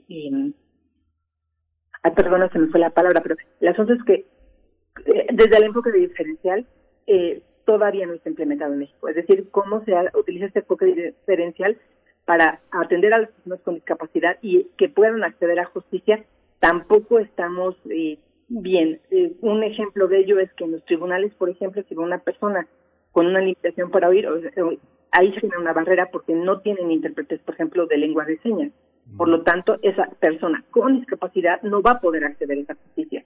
Entonces, el asunto es que tenemos ahí un círculo vicioso y donde les decía esta parte de articulación de escalas de no podemos medirlo, no podemos, eh, no lo hemos armonizado desde la política para que ellos accedan a justicia. Y entonces no, yo al final del día no podemos ni ni reconocer ese derecho, porque no les estamos garantizando este acceso a la justicia, ¿no? ¿De quiénes hablamos, eh, maestra Berenice Álvarez? ¿De quiénes hablamos? ¿Hay algún tipo de población que requiera una atención prioritaria? Esa es una pregunta. Y la otra es, ¿con qué instrumentos contamos? Estoy pensando, por ejemplo, en la ENADIT, eh, en la encuesta nacional de discriminación que realiza el INEGI. Eh, y, y, de discapacidad, perdón, que realiza el INEGI, con qué instrumentos estamos contando para ver precisamente, para medir las condiciones de vida en las que se encuentran esos, esos grupos que merecerían una atención prioritaria, maestra. Claro, y no solo que merecen, ¿no? sino que tienen derecho a. Eh, ¿Con qué instrumentos contamos? Pues bueno, es desde ese enfoque del grupo de Washington, que tiene que ver con esta limitación y después con estas barreras, solamente contamos en 2010 con el censo de INEGI lo que sucede es que este enfoque, que sí está muy centrado en este tema desde el enfoque social que yo les comentaba, fue el único que se desarrolló en México, desde nuestra institución, que es la fuente de estadística de información oficial. Pero, ¿qué sí tenemos que trabajar? Eh, bueno, a partir de INEGI, como ustedes dicen, hay muchos, este, algunas encuestas, por ejemplo, en 2014, una, ¿no? Que pueda recuperar este enfoque de la social o de este set corto del grupo de Washington. No hay mucho. Creo que donde más podemos encontrar es, por ejemplo, la Secretaría de Educación Pública a través de un formato que se llama 911. Ellos pueden recopilar mucha información desagregada muy importante. Entonces, lo que tenemos es poco. Ajá. y creo que donde tenemos que incidir es en los registros administrativos. Tenemos que ponerles ahí como mucha atención porque es de donde podríamos obtener información. Sin embargo, esta categoría de intersección que ustedes comentaban desde el principio no está incorporada. Entonces sería llamar a las autoridades, todas las instituciones para que implementemos esto. Otro espacio donde tiene información y que es muy interesante es el Instituto Nacional Electoral. En, en algún momento visibilizó sus encuestas sobre eh, la inclusión de un protocolo para la atención de las personas con discapacidad. Entonces, esa información es muy valiosa. Entonces, ahí tenemos uno. ¿Dónde más? Por supuesto, en la UNAM. Eh, debemos, de verdad, todo mi reconocimiento a esta casa de estudios porque ha estado trabajando con ello y en este momento está trabajando un sistema de información de las personas con discapacidad en unión con este CEPAL, con CELADE. Ahí tenemos algunos ejemplos. Sí, este, este territorio también al interior de las propias instituciones se convierte pues en una metáfora también de la propia dificultad para entender eh, la discapacidad como una cuestión más allá de la movilidad, sino que hay una discapacidad en, el propio pensamiento discapacitado, para pensar la discapacidad en el sentido de que se ha normalizado a tal grado que somos incapaces de pensar la diferencia como una, como, como una alteridad en la que los derechos se tienen que preservar a pesar de esa, a favor de esa diferencia justamente veo, el Atlas, veo todos los indicadores que han construido y veo que el colegio de geografía es fundamental. La, la verdad es cuestión de latitud en el, en el sentido, ¿qué diferencias eh, marcadas más importantes nos separan y nos unen a los mexicanos en un territorio tan grande, tan diverso? ¿Qué, de esas diferencias, qué de esas discapacidades se han integrado positivamente a, a la vida cotidiana y tenemos que defender los derechos de su preservación, de prácticas que son prácticas de la discapacidad? Yo creo que las diferencias es lo que comentaban ustedes al inicio del programa. ¿Qué diferencias nos separan? La normalización del cuerpo. Esa es la máxima diferencia. Todos hemos normalizado el cuerpo como si todos fuéramos este, unas personas eh, que caminan, que tienen una un promedio de estatura, que ven de determinada manera, y eso ha hecho que esta alteridad no la veamos, ¿no? Y que entonces regulemos el espacio y produzcamos el espacio solo para unos cuantos. Pensemos solamente en, un mundo adultocéntrico, un mundo que observa el, mundo con los mismos ojos, pero no somos así, somos diferentes. Y esta diferencia es la que nos permitiría construir un espacio verdaderamente accesible e incluyente para todos y todas. Pensaríamos en niños, en, niños y niñas, en mujeres, en hombres, en personas con una talla, eh, me refiero al peso, por ejemplo, ¿no? o me refiero a la cuestión de la visión, estas personas que, por ejemplo, no pueden ver ciertos colores, eh, la, las personas que no pueden eh, escuchar, que tienen una limitación para oír. Entonces, creo que tendríamos que pensar en otra vez en esa frase que se hizo desde la Atlas de los Derechos de las Personas con Discapacidad de todas las personas, todos los derechos, todos los Ese es el reto, dejar de normalizar el cuerpo y dejar de pensar solamente en lo común, ¿no? entonces al pensar en lo común nos olvidamos del resto de todos y todas las demás.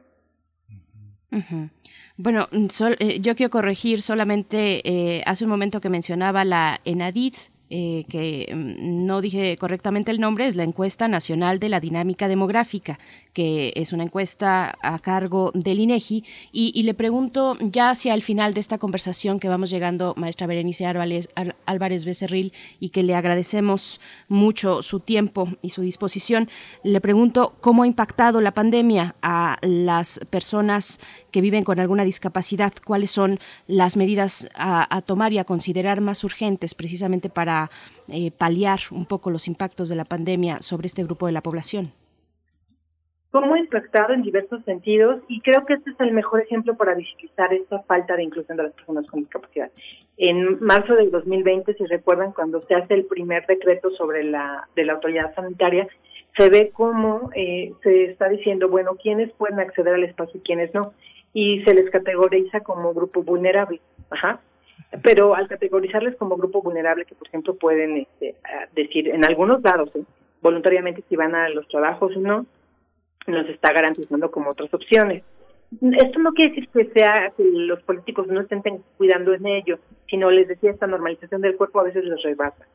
Otra cuestión es que no se prevé la situación de la comorbilidad de las personas con discapacidad y donde los, la cuida, eh, los cuidados y la salud son fundamentales para ellos y este derecho a la salud en realidad no está garantizado. Pensemos en estos hospitales de especialidades que han sido clasificados como hospitales COVID y que entonces estas personas ya no pueden atender, eh, acceder a estas terapias de rehabilitación que son muy necesarias para ellos, por ejemplo, en la atención con este, personas con alguna limitación motriz, ¿no? Eh, pensemos en toda la cuestión de la educación, la educación que se brinda no solamente en las escuelas públicas, porque sí pueden utilizar Aprende en Casa, pero ¿y qué pasa con las personas que tienen una limitación para ver o para oír, ¿no?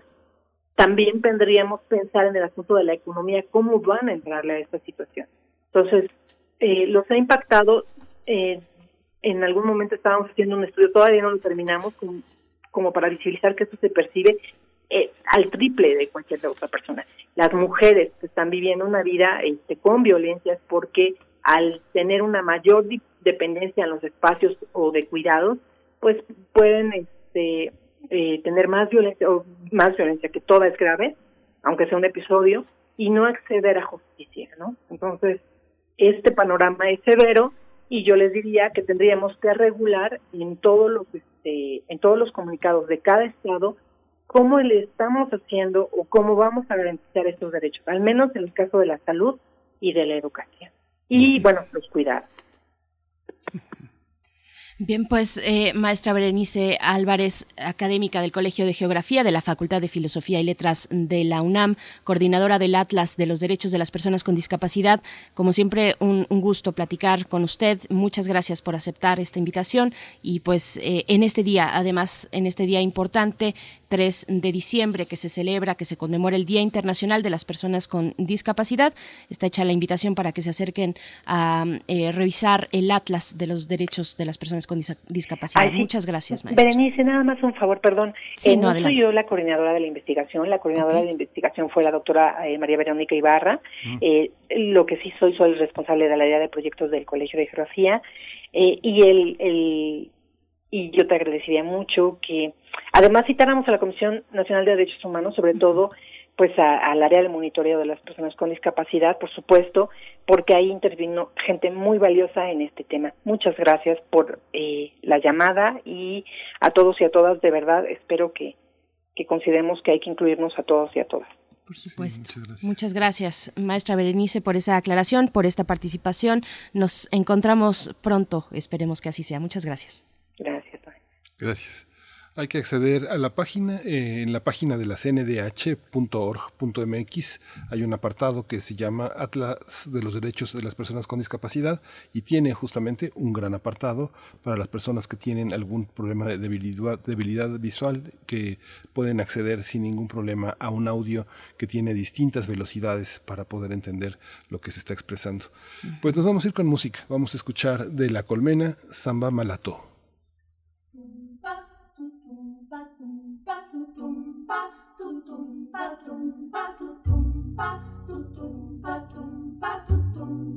La samba se pasea con la batea. Lando. Samba malato. Lando. Samba malato. Lando. Samba malato. Lando.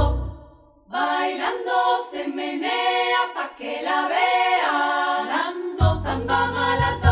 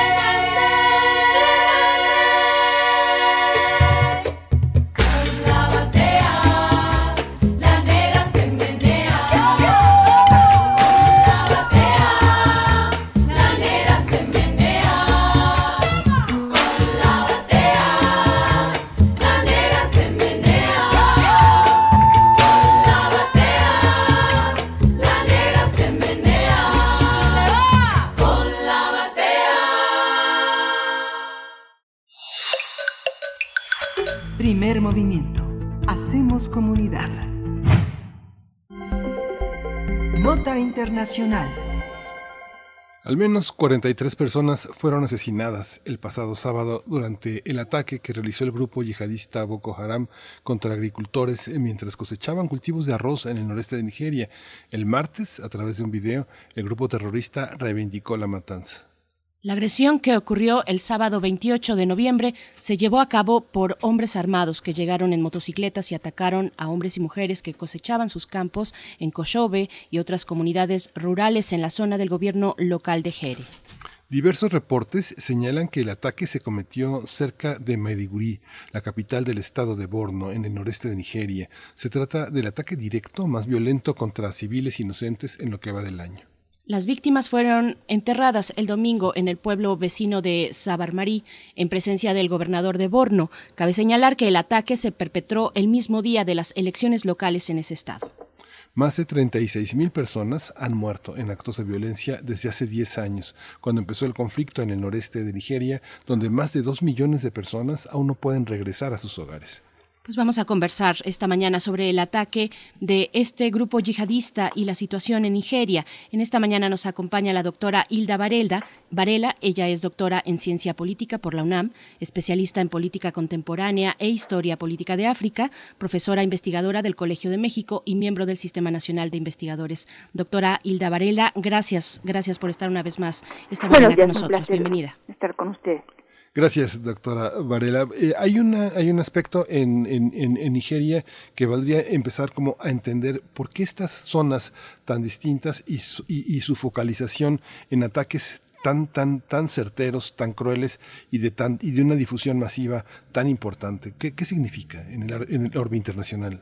Eh, bueno, eh, el, es importante señalar que eh, históricamente el gobierno de Nigeria se ha concentrado solamente en ciertas partes en la parte central y en la parte sur del país y ha dejado muy abandonada a, a esta zona al, al, estado de Borno que es muy pobre, sumamente pobre y además es zona fronteriza, eh, tiene frontera con el lago Chad, lo que implica que es frontera con Chad, es frontera con, con Níger, es frontera con Camerún. Entonces su aislamiento eh, es una de las razones que podríamos explicar. Su, obviamente su aislamiento, su pobreza, es gente muy, muy pobre, eh, con pocas posibilidades de conseguir trabajo para la gente joven. Por otro lado, bueno, hay toda una tradición de movimientos yihadistas desde finales del siglo XVIII, principios del XIX, en general en toda la zona. Y entonces, de alguna forma, se han inspirado en movimientos históricos que, que hubo en la zona. Y obviamente, bueno, su reclamo es el regreso a un Islam puro, el, a, un, a un Islam mucho más auténtico. Esto tomando en cuenta que la gran mayoría de la población, aunque es musulmana, eh, mezcla eh, tradiciones eh, africanas con el Islam. Y entonces ellos están, en principio, en contra de este tipo de, de prácticas. Doctora, ¿cómo, ¿cómo definir, precisamente, ya nos avanzaba un poco en ese tema, pero cómo definir a un grupo como Boko Haram, cómo se sostienen sus acciones a través ya de tantos años? Sí, bueno, es importante mencionar que Boko Haram en 2016 se dividió. Sin embargo, generalmente las fuentes internacionales hablan de Boko Haram indistintamente, eh, sin diferenciar cuál de los grupos es. Eh, la gran diferencia con el otro grupo, el otro grupo fue formado, es dirigido por el, por el hijo del líder fundador, Bamawi.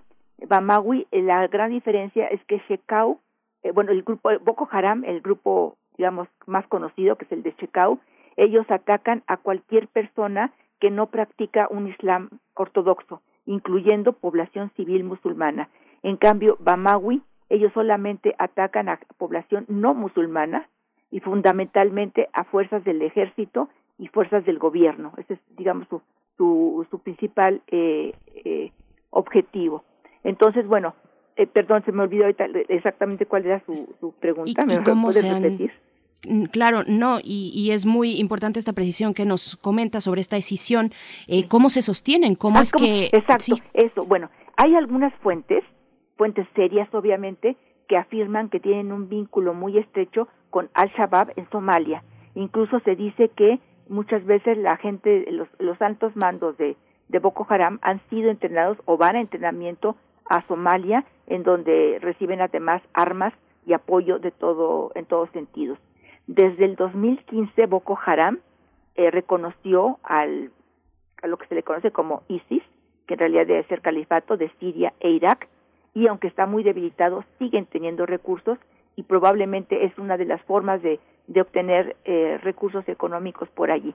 En alguna ocasión, hace ya un par de años, aunque no se ha vuelto a, a difundir esa información, se decía que habría gente de dinero de la zona que estaría financiando también a Boko Haram.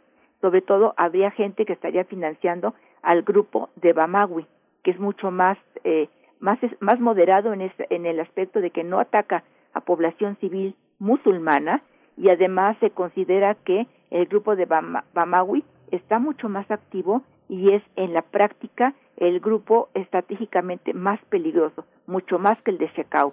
Hay, ha habido dentro de las filas de Checao, ha habido mucha gente que, que deserta precisamente por sus técnicas tan violentas. Entonces, en principio, serían conexiones internacionales vía Somalia, eh, vía Al-Shabaab y de ahí de Somalia eh, con países eh, árabes de la península. Más es más o menos lo que se se, plantea de que podrían ser las fuentes de apoyo En realidad son un, brazo político y un brazo cultural en el caso de Boko Haram. Hay una, hay una parte en la política que eh, está aliada a otros sectores fuera, fuera de Nigeria. Se puede decir que tiene un apoyo internacional que, eh, que, que, hace tan, tan, tan impositiva, tan, tan eficaz, tan letal sus acciones. Sí, eh, es indudable que están aliados, por ejemplo, con Al-Shabaab de Somalia, con el, el, califato de Siria y de Irak. Eh, también podría tener apoyo interno, como dije, sobre todo financiero, muy por debajo del agua. Ahora hay otra cosa que también es importante. No solamente es un grupo sumamente violento, sino que también hay un el ejército es muy débil, muy corrupto y muchas veces el ejército por por mal entrenamiento, el gobierno muchas le tiene miedo a un levantamiento militar.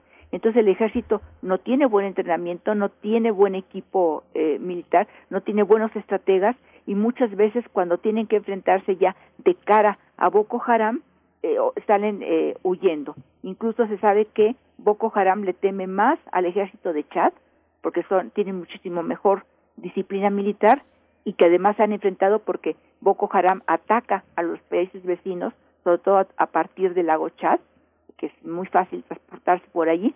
Entonces, bueno, el ejército es, como decía yo, es corrupto, en fin. Y además ahora el gobierno ha adoptado una nueva posición en la que está creando lo que llaman supercampos. Como era relativamente fácil atacar a los pequeños contingentes de militares establecidos más o menos en la zona, entonces ahora los concentró en ciertos campos, en ciertos campamentos y eh, controlan las rutas de entrada al, al Estado. Entonces cuando los controlan, por ejemplo, exigen eh, documentos de identidad, etcétera, etcétera. Eso está provocando que se acentúe la falta de recursos en la zona, no solamente para Boko Haram, sino en general para la población civil. Entonces, bueno, en realidad lo que se está diciendo es que lo que el gobierno está haciendo es concentrar al ejército de alguna forma para defender al ejército, pero está provocando que entonces la población civil tenga que defenderse a sí misma. Incluso es a tal grado el, el desprestigio del ejército que los gobernadores de los distritos de la parte norte de Nigeria, precisamente la zona más afectada, han pedido al gobierno que contrate mercenarios para poder contrarrestar a Boko Haram, porque no tienen ningún tipo de confianza en el ejército. Y aquí yo agregaría, lamentablemente, la violación de derechos humanos contra población civil es cometida tanto por Boko Haram como por el propio ejército. Entonces la población civil está entre dos fuegos. Qué, situación tan complicada, doctora. Eh, este ataque además se dio en el contexto de una elección. ¿Qué, ¿Qué relación hay con estos comicios regionales en Borno? Bueno, es que ellos se oponen, ellos lo que proclaman es precisamente eh, un regreso al Islam más tradicional, más, más, más, más ortodoxo, más más tradicional, más ortodoxo, más puro, y entonces ellos obviamente rechazan cualquier forma de organización eh, sociopolítica o económica que, que no involucre al Islam. Ellos, por ejemplo, lo que reclaman es la creación de un califato. Incluso el, o sea que es la organización que corresponde al Islam. El grupo de eh, Bamawi se le conoce como el Estado Islámico de la provincia occidental. Entonces ellos mismos, bueno, y Estado sería incorrecto, pero digamos es la traducción eh, eh, normal que se le da, sería el califato, sería el califato. Entonces ellos se oponen a cualquier práctica de tipo político, incluso estas elecciones habían sido retrasadas precisamente por la participación de, por, la, por el hostigamiento de Boko Haram. Y estos supercampos teóricamente deberían de haber sido lo que defendería a la población para que pudiera llevarse a cabo las elecciones. Entonces, bueno, por un lado se dice que efectivamente fue en el contexto de las elecciones, pero por otro lado lo que Boko Haram ha declarado de por qué llevaron a cabo esta matanza es en venganza porque entre la población civil alguien los delató con el ejército. Y aquí es importante tomar en cuenta, entre la población civil del estado de Borno, sobre todo la región de Maiduguri, hay población civil que les llaman asociados, entre comillas, de Boko Haram, que de alguna forma apoyan a Boko Haram, eh, por ejemplo, informándoles cuando se acerca el ejército, cosas por el estilo. Algunos son obligados a ser asociados, entre comillas. Otros lo hacen eh, por, por intereses propios o porque consideran que así pueden eh, eh, tener cierta seguridad, en fin. Entonces, en principio, lo que dice Boko Haram es que fue una venganza porque entre los agricultores hubo gente que los denunció con el ejército y fue una forma de decir, si me vuelven a denunciar, ya saben lo que les va a pasar. Entonces, esto trata de evitar que haya disidencia en las filas de Boko Haram, porque también ha habido disidencia. El gobierno creo que ha acentuado muchísimo el tema de la disidencia. En realidad han sido pocos los que han desertado, más que disidencia, desertores. Son pocos los que han desertado. Pero Boko Haram lo que intenta es evitar que cualquier miembro, ya sea militar o los famosos asociados, que es población civil, deserten y de alguna forma se unan a las, a las fuerzas del gobierno o apoyen al gobierno. Entonces, yo creo que estarían las dos cosas. Por un lado, en contra de prácticas políticas que no corresponden al Islam y, segundo lugar, una venganza, que es el principal énfasis de Boko Haram, es que se trató de, de él lo dijo, una venganza. Es que uno, digamos, con el panorama que usted nos da, uno va entendiendo por qué eh, de pronto entre las comunidades de migración en Europa, que son practicantes eh, del Islam, eh, es tan conflictivo la relación con muchos de los migrantes nigerianos que tienen prácticas tan distintas y que están enmarcadas en una cuestión ética, inclusive frente a la migración, que generan una, una enorme cantidad de conflictos que, que se convierten en internacionales, ¿no? Claro. Sí, bueno, aquí hay un problema también con Nigeria, hay una descomposición de, de lo que actualmente es Nigeria, que de hecho podríamos eh, remontarlo a los orígenes de la colonización, a principios del siglo XX. Allí empezó la descomposición, en gran parte apoyada, auspiciada por el colonialismo británico, pero también por una serie de eh, prácticas que fueron degenerándose, prácticas que antiguamente tenían una razón de ser, se fueron degenerando y eh, de hecho el gobierno federal difícilmente ha controlado a todo el país. Entonces, en diferentes partes del país, por ejemplo, puede haber de repente conflictos políticos religiosos entre cristianos y musulmanes. Eh, por otro lado, es un gobierno que no que no ha estimulado la ética, ya sea la ética musulmana o la ética cristiana, la que sea, ¿no? No eh, es un gobierno uno tras otro van sucediéndose gobiernos corruptos, enriquecidos con el petróleo, que ahorita, por ejemplo, es otro problema que se suma eh, en Nigeria, la crisis, el descenso del precio del petróleo está repercutiendo en una crisis económica muy severa y a esto habría que acentuar eh, la COVID, que en realidad pues no es tan fuerte, aunque a nivel internacional se dice que es muy fuerte el problema de la COVID en Nigeria, lamentablemente si comparamos con México, bastante pequeño eh, el problema.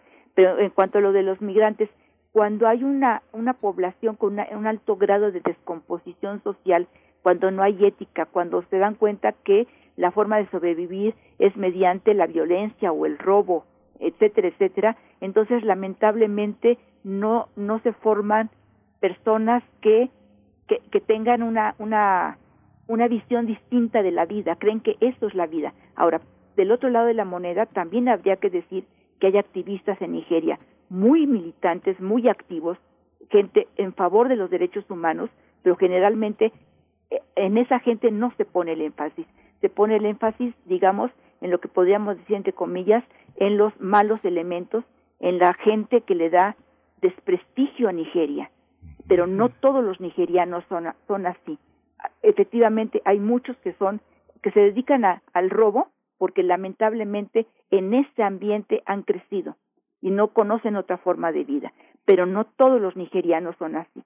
Yo subrayaría mucho el papel tan difícil que llevan a cabo gente en favor de los derechos humanos, por ejemplo, hay mujeres militantes, las mujeres nigerianas en favor de los derechos de las mujeres son mujeres extraordinariamente combativas, críticas, coherentes con su posición en favor de los derechos humanos y obviamente en forma en contra de cualquier forma de, de violencia ya sea por robo, por corrupción, etcétera, etcétera. Pero subrayo, lamentablemente el enfoque se va hacia los malos elementos. Doctora Hilda Varela, una, una última, un último comentario precisamente sobre las personas desplazadas en situación eh, de migración. Son ya dos millones que se cuentan a través de estos años de conflicto, dos millones de personas que no han podido regresar a sus hogares. ¿Cuál es la situación de estas personas? Lamentablemente los países vecinos son muy pobres y con muchos problemas. Los países eh, vecinos tienen también problemas políticos. Yo creo que, por ejemplo, el caso eh, Chad y Níger, pues, Níger es uno de los países más pobres del mundo. Eh, Chad es un país pobre eh, que tuvo una prosperidad petrolera, pero lamentablemente con un régimen corrupto y eh, tanto Chad como Níger son apoyados, los regímenes son apoyados internacionalmente, sobre todo por Francia, porque tiene intereses económicos, estratégicos sumamente importantes. Entonces, bueno, los países más afectados por estas migraciones, que serían eh, Níger, Chad y Camerún, incluso Camerún tal vez en un poco eh, menos proporción, son países muy pobres que de por sí los gobiernos no se preocupan por abastecer o por tratar de solucionar la problemática de los sectores más pobres de su propia población. Entonces la entrada de esta cantidad de gente muy pobre, sin ningún tipo de entrenamiento para el trabajo, por ejemplo, que obviamente emigran sin nada. Entonces, es una carga muy pesada para estos países y acentúa la problemática en los países vecinos. Entonces, la situación de ellos es muy mala, eh, es gente que vive en la miseria y prefieren vivir en la miseria por tal de escapar del terror que implica el, el yihadismo en, el estado de Borno. Pero obviamente sí es una situación muy dramática y, y además muchas veces en los países vecinos la gente los puede recibir bien, sobre todo si son de grupos étnicos afines, pero muchas veces los rechazan por razones obvias, porque si hay poca comida, tiene esa poca comida la tienen que distribuir no solamente entre ellos, sino entre los nuevos llegados, entre los migrantes procedentes de Nigeria. Una situación sumamente delicada, muy, muy triste, muy difícil. Pues doctora, siempre es una lección hablar con usted. Muchas gracias. Muchas gracias por, por esta, por esta Gracias. La doctora Hilda Varela, doctora en ciencia política por la UNAM, investigadora del Colegio de México. Así es. Pues bueno, con esto vamos a despedirnos de la radio Nicolaita para mañana encontrarnos a partir de las 8, mañana viernes nos volvemos a encontrar. Mientras tanto, mm, quédense aquí, 96.1 de FM, 860 de AM y también en www.radio.unam.mx. Vamos al corte de la hora y volvemos. Encuentra la música de primer movimiento día a día en el Spotify de Radio UNAM y agréganos a tus favoritos.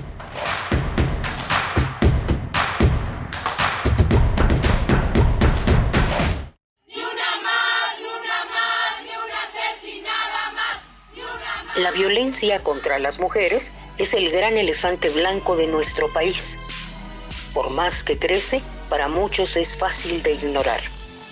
Por eso hay que hacerle evidente en todos los espacios, en todos los discursos.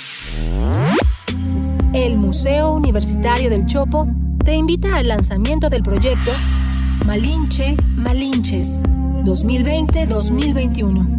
Múltiples respuestas a qué significa ser mujer en México.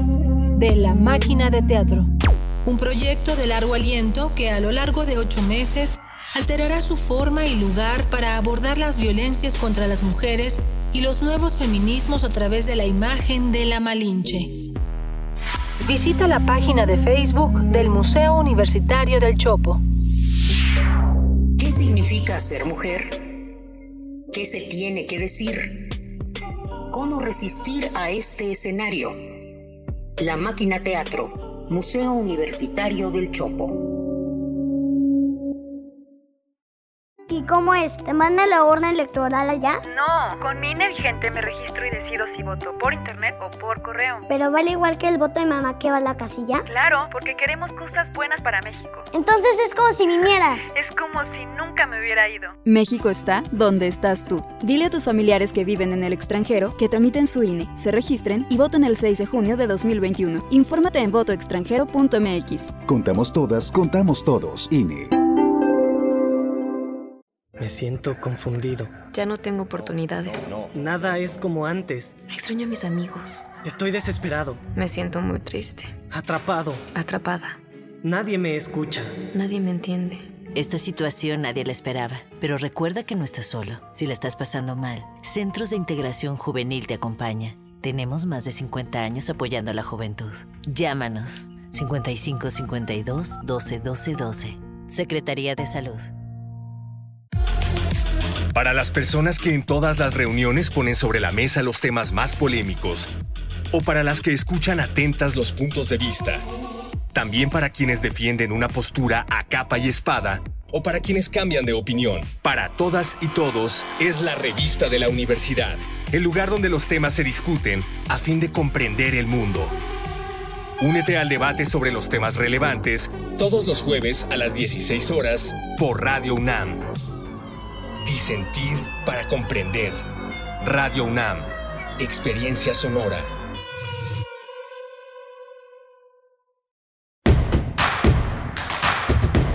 Síguenos en redes sociales. Encuéntranos en Facebook como Primer Movimiento y en Twitter como arroba PMovimiento. Hagamos comunidad.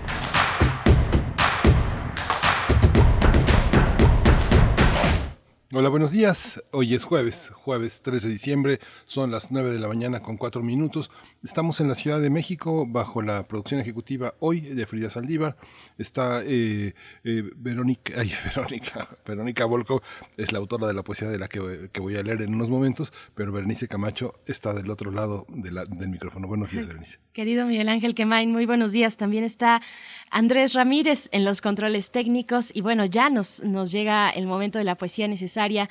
Eh, ya la anuncias un poco, eh, pues bueno, seguramente será muy, muy disfrutable. Mm, en esta, en esta hora que queda por delante vamos a tener nuestra mesa del día, hoy que es jueves, será de los mundos posibles con el doctor Alberto Betancourt, que ustedes conocen bien, y si no les comento, bueno, él es doctor en historia, profesor de la Facultad de Filosofía y Letras de la UNAM, coordina el Observatorio del G20. Hemos estado en las dos últimas participaciones con el doctor Betancourt hablando de eh, precisamente de la cumbre del G20 en Riyadh. Eh, bueno, todo lo que la, la, expectativa, el momento previo y posterior también a la realización de esta cumbre. Eh, donde por supuesto el tema de la pandemia, de la economía proyectada, proyectada hacia el próximo año que ya está por llegar y también el activismo de mujeres que, que demandaban, que demandan desde hace varios años, ya es una realidad, ya es algo que eh, se aperturó precisamente por este activismo, el, el, la posibilidad de que las mujeres puedan manejar automóviles sin tener la compañía de un hombre, de un tutor, de algún familiar varón. Eh, pero bueno, sin embargo, a pesar de que esta ley está ya aprobada y vigente, eh, hay mujeres activistas de las principales, varias mujeres activistas que permanecen encarceladas o en un proceso judicial precisamente a razón de su activismo. Vamos a conversar con el doctor Alberto Betancourt sobre otros temas. Comunidades epistémicas y pulsiones utópicas, una lectura de etnociencias, interculturalidad y diálogo de saberes en América Latina, es la propuesta para esta mañana en los mundos posibles, Miguel Ángel. Sí, justamente va a ser una, va a ser una mañana interesante para concluir eh, esta, esta, esta emisión de, de, primer movimiento, también con un tema que no, no, deja de ser complejo y rico, el tema de las infancias que nos ha traído Alicia Ayala, que es eh, una, una de las eh, activistas intelectuales, una mujer que ha aportado muchísimas eh, cuestiones, propuestas desde la Redim, desde los datos que, que, reporta anualmente esta institución. Es directora también del CIDES, una IAP de Centro Interdisciplinario para el Desarrollo Social, e integra también el Consejo de la Redim. Hoy el tema es la infancia cuenta, que es un reporte, una, una visión estadística de nuestras infancias. Por supuesto. Bueno, y también eh, solamente mencionar lo que ya comentábamos muy al inicio, muy temprano en nuestro corte informativo sobre COVID-19 eh, y retomar eh, la comunicación que, que, dio a través de su cuenta de Twitter el canciller Marcelo Ebrard, donde dice, autoriza el Reino Unido la vacuna desarrollada por Pfizer. En México ya tiene la autoridad regulatoria de Secretaría de Salud, COFEPRIS, la solicitud correspondiente, lo que muchos suponían imposible ahora es una realidad. La vacunación está por iniciar en diciembre de 2020. Y bueno, también nosotros eh, comentábamos al inicio eh, que también mediante la cuenta de Twitter del titular de la Secretaría de Salud, eh, Jorge Alcocer, informó que la expectativa es recibir 250 mil dosis este mismo mes. Así es que bueno, vamos sobre la pista de Pfizer, es lo que ya se está eh, mm, anunciando hacia el cierre de este año. Y bueno, veremos también los esquemas de vacunación, que es otra cuestión importante, todo el despliegue de la posibilidad de estas vacunas para llegar a los grupos eh, prioritarios, primero, cuáles serán, y después al resto de la población, de las poblaciones eh, incluso más alejadas, por supuesto, eh, de, nuestro país. Así es que, bueno, muchos retos todavía por delante, Miguel Ángel. Sí, justamente. Lo hemos tratado, vale, mucho la pena consultar los podcasts de primer movimiento porque desde el doctor Samuel Ponce de León, Mauricio Rodríguez, la doctora Rosa María Rangel, hemos hablado de las vacunas, su tratamiento, sus, eh, la, calidad probatoria que tienen, pero sobre todo algo que conversamos con Mauricio Rodríguez y Samuel Ponce de León en la última reunión que tuvimos es que la vacuna es un complemento, es eh, realmente nosotros los que tenemos que conformar la eficacia de la vacuna y ese es verdaderamente el desafío de todos los países, una población en la que los distintos puntos de vista tienen que converger para cuidarnos mutuamente. Pensemos lo que pensemos, estemos en contra de lo que estemos o a favor de lo que sea, tenemos que cuidarnos porque la vida es el bien, es el bien mayor que, con el que podemos contar. Así es. Pues bueno, están las redes sociales eh, para, que, para recibir sus, sus, comentarios, nuestras redes sociales, arroba PMovimiento en Twitter, Primer Movimiento UNAM en Facebook, y así nos vamos con la poesía necesaria de esta mañana. Sí, justamente. Vámonos.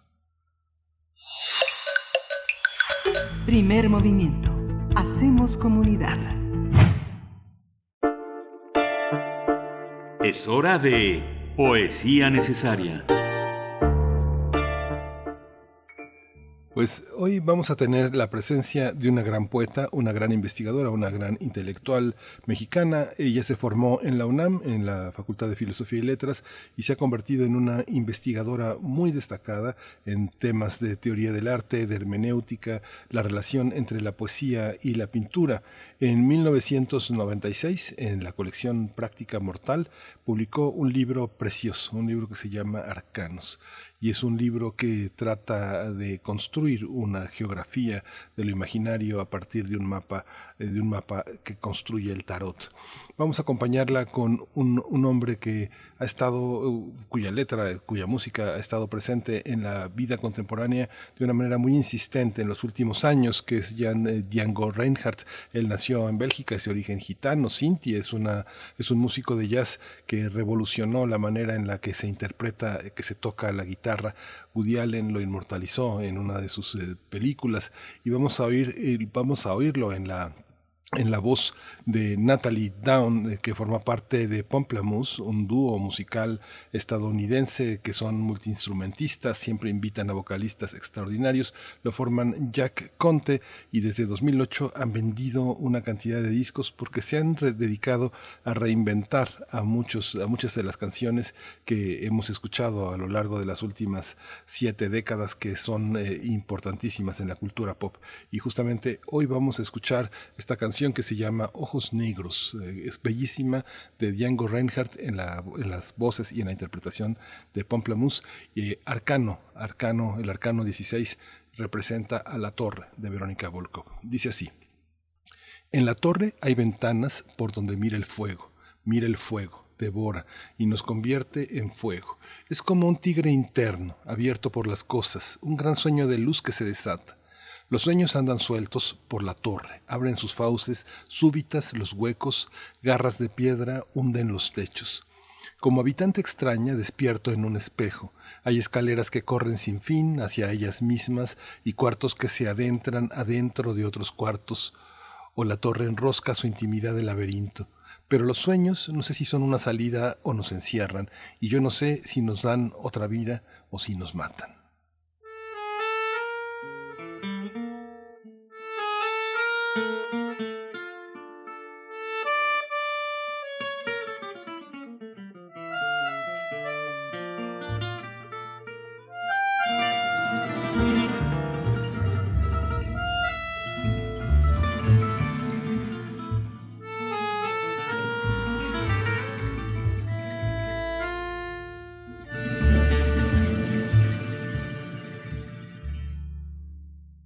Tes grands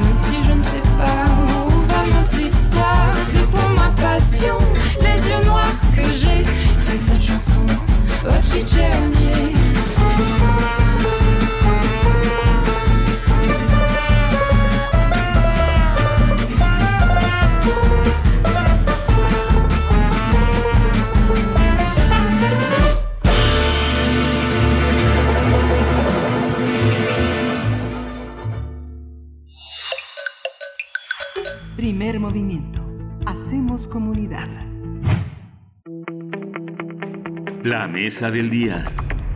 Saludamos esta mañana de jueves aquí en la Mesa de los Mundos Posibles al doctor Alberto Betancourt. Él es doctor en Historia, profesor de la Facultad de Filosofía y Letras de la UNAM y coordinador del Observatorio del G20 también en Filosofía y nos hablará en esta mañana de las comunidades epistémicas y pulsiones utópicas, una lectura de etnociencias, interculturalidad y diálogo de saberes en América Latina. Qué, qué tema tan interesante, doctor Alberto Betancourt. ¿Cómo estás? Buenos días.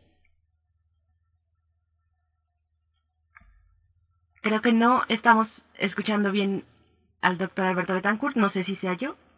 No, yo tampoco, yo tampoco lo escucho. Yo creo que hay un tema con la conexión.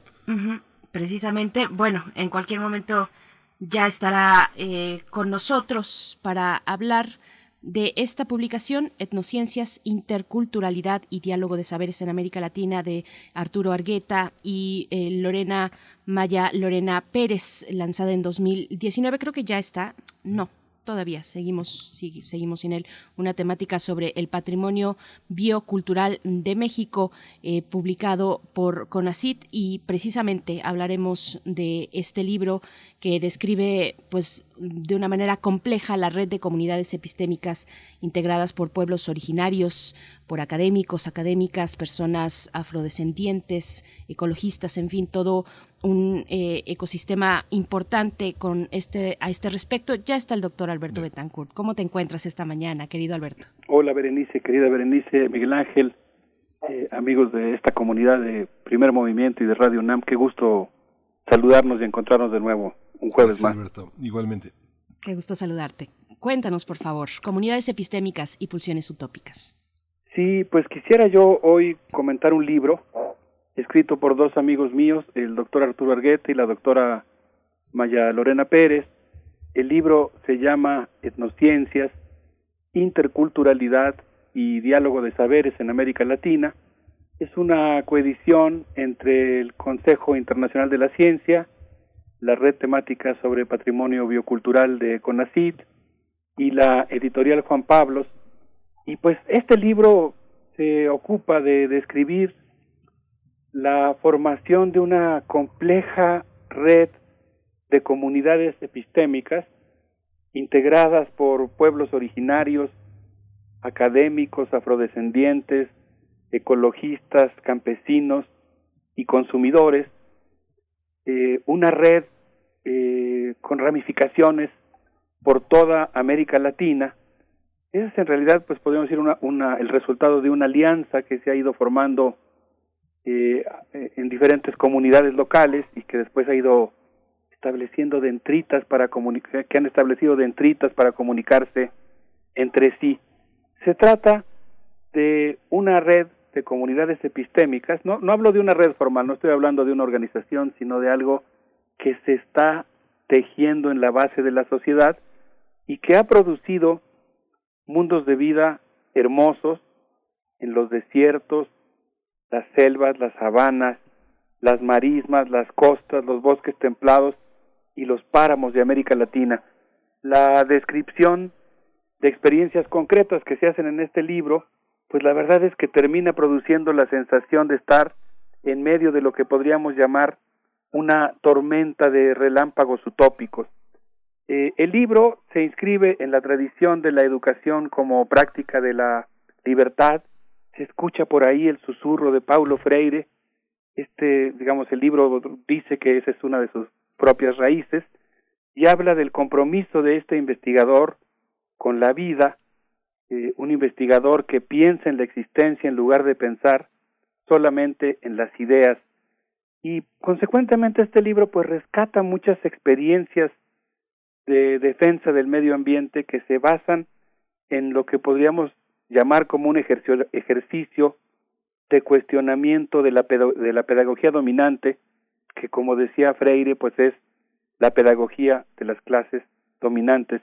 Y en contrapunto a esta que Freire llamó educación bancaria, el libro documenta profusamente a una serie de comunidades integradas por campesinos, indígenas, académicos, ambientalistas, eh, defensores de derechos humanos, defensores de derechos de las mujeres, que pues parten de esta concepción, no es la única raíz la freiriana, es una de ellas, la otra es por ejemplo Falsborda de Colombia, otra de las raíces que reconoce este libro, pero a mí me gusta mucho una idea del pensamiento freiriano, Berenice Miguel Ángel, amigos del auditorio, que tiene que ver con el hecho de que el ser humano eh, es un ser inconcluso, pero que afortunadamente pues es un ser consciente de su inconclusión. Y eso, entre otras cosas, le permite, entre sus muchas posibilidades, adoptar una actitud dialógica, una actitud de no tener la última palabra, de no ser dogmáticos, de no creer que se tiene en todo la razón, sino como ocurre en los casos eh, existentes, reales, que documenta este libro, pues eh, con comunidades que están abiertas a aprender y a aportar. El libro se abre con un capítulo que a mí me deja así realmente con la piel chinita, empieza con dos fogatas, una que ya hemos evocado aquí en Mundos Posibles y en primer movimiento, una columna de humo negro que se levantó el 12 de julio de 1562 en la península de Yucatán, donde se arrojaron, qué, qué barbaridad, qué cosa más tremenda, 27 rollos de signos y jeroglíficos escritos en piel de venado en los que se guardaba buena parte de la sabiduría maya. Frente a esa hoguera, junto a ella, se azotaron, se transquilaron y se ensanbenitó, se ensanbenitaron a muchos indios mayas. Esas fueron las campañas del padre Fray Diego de Landa, incluyeron comunidades como Tizmucuy, La Selva, Pich, Silvaché, Xpocomuch, Pocoboc, Tenabo, todas ellas en Campeche, y Nacajuca, Tamulté y Guaymango en Tabasco. Por cierto, mandamos desde luego un saludo muy fraternal, cariñoso, solidario al Estado de Tabasco, a quienes nos hagan favor de escucharnos ahí, eh, pues toda nuestra solidaridad. Pero el libro entonces comienza documentando lo que podríamos llamar esta práctica de extirpación de idolatrías que persiguió los saberes tradicionales, que cuestionó los saberes indígenas y que pues persiguió a estos saberes y los obligó a irse a la clandestinidad. La otra fogata que menciona el libro ocurrió en los Andes, donde la corona española persiguió los huacas, es decir, los personajes, los dioses, los lugares sagrados, eh, lugares sagrados, por ejemplo, como los cementerios, los árboles que juegan un papel tan importante en la cosmovisión andina, e incluso las rocas.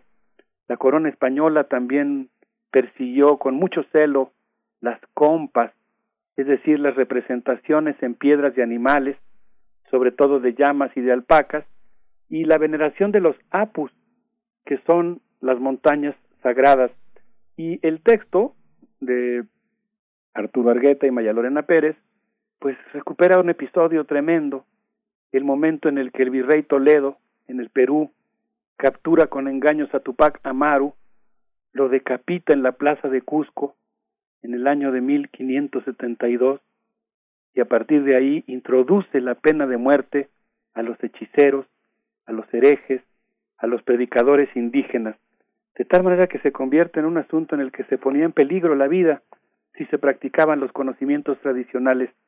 Y bajo esas circunstancias y durante casi 500 años se entró en un periodo en el que la sabiduría indígena, comunitaria, campesina, y aquí se incluye también otra raíz que es muy importante y eso lo celebré mucho al encontrarlo en el libro, también la de los afrodescendientes y toda la tradición que viene de África y que, que, nos, que forma parte de nuestra cultura, pues tuvo que pasar a la clandestinidad, practicarse escondidas, con peligro de muerte y a un largo, larguísimo periodo de resistencia que pues yo diría que no ha concluido.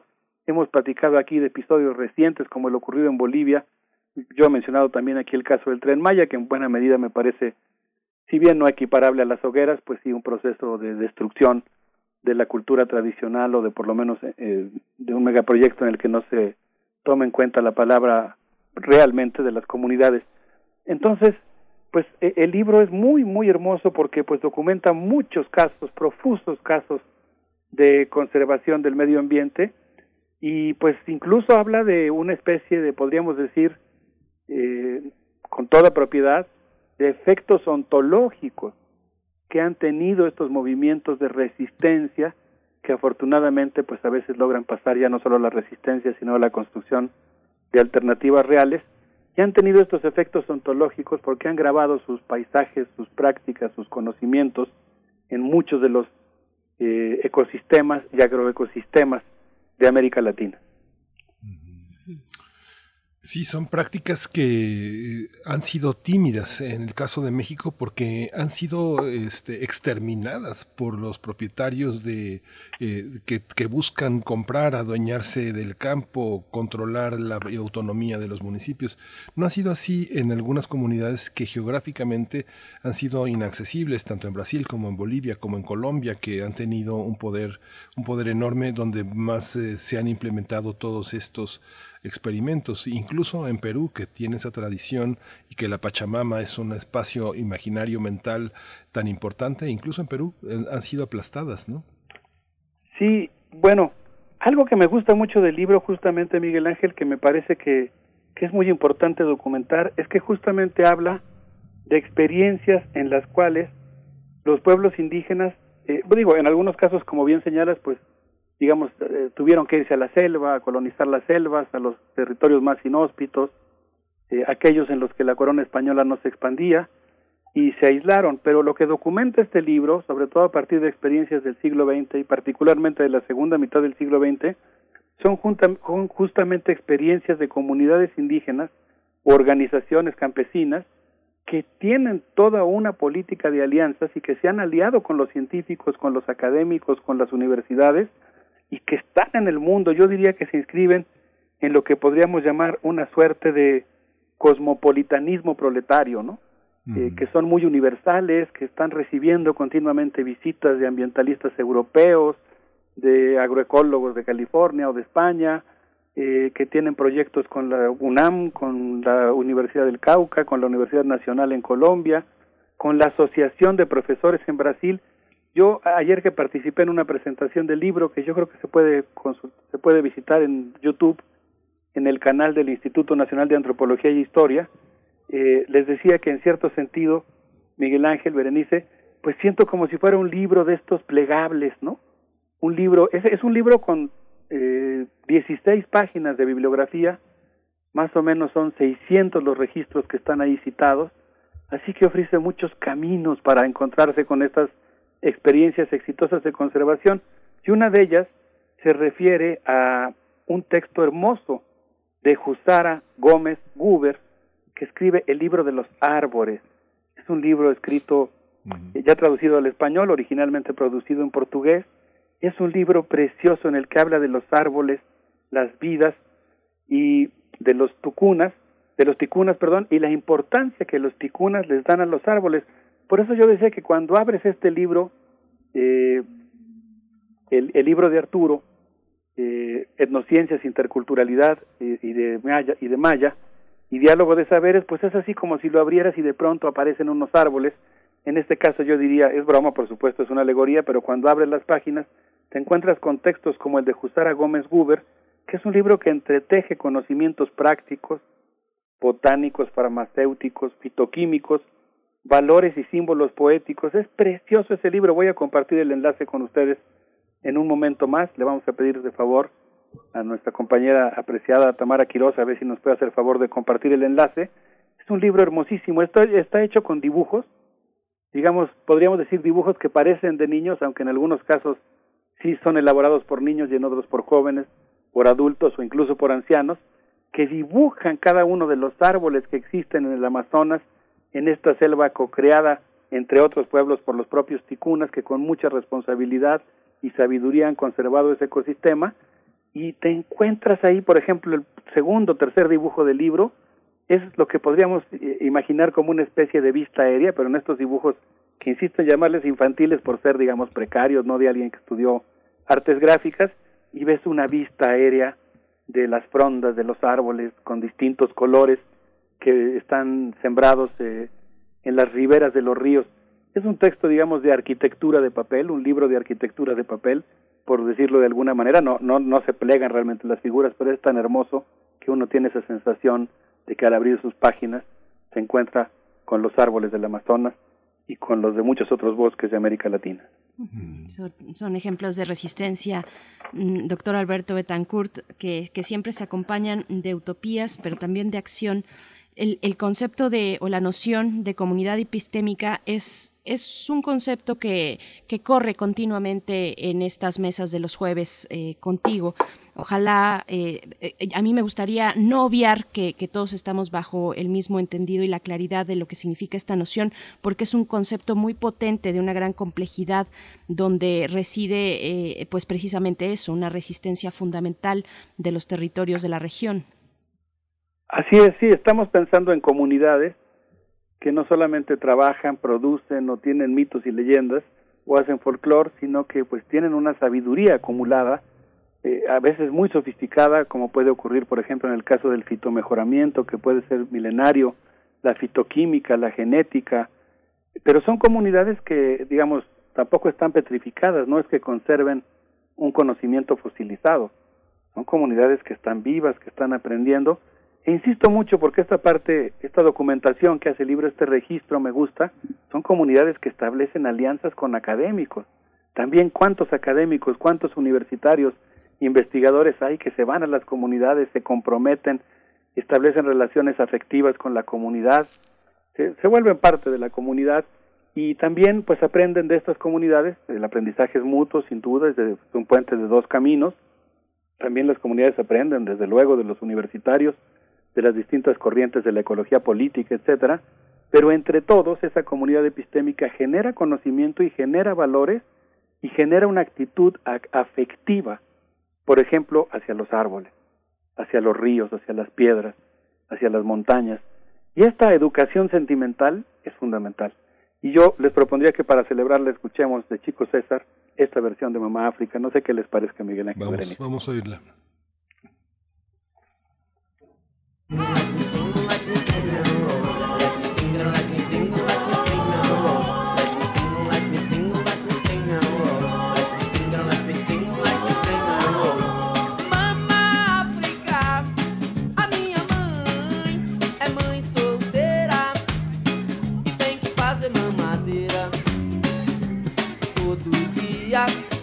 Além de trabalhar como empacotadeira nas casas Bahia.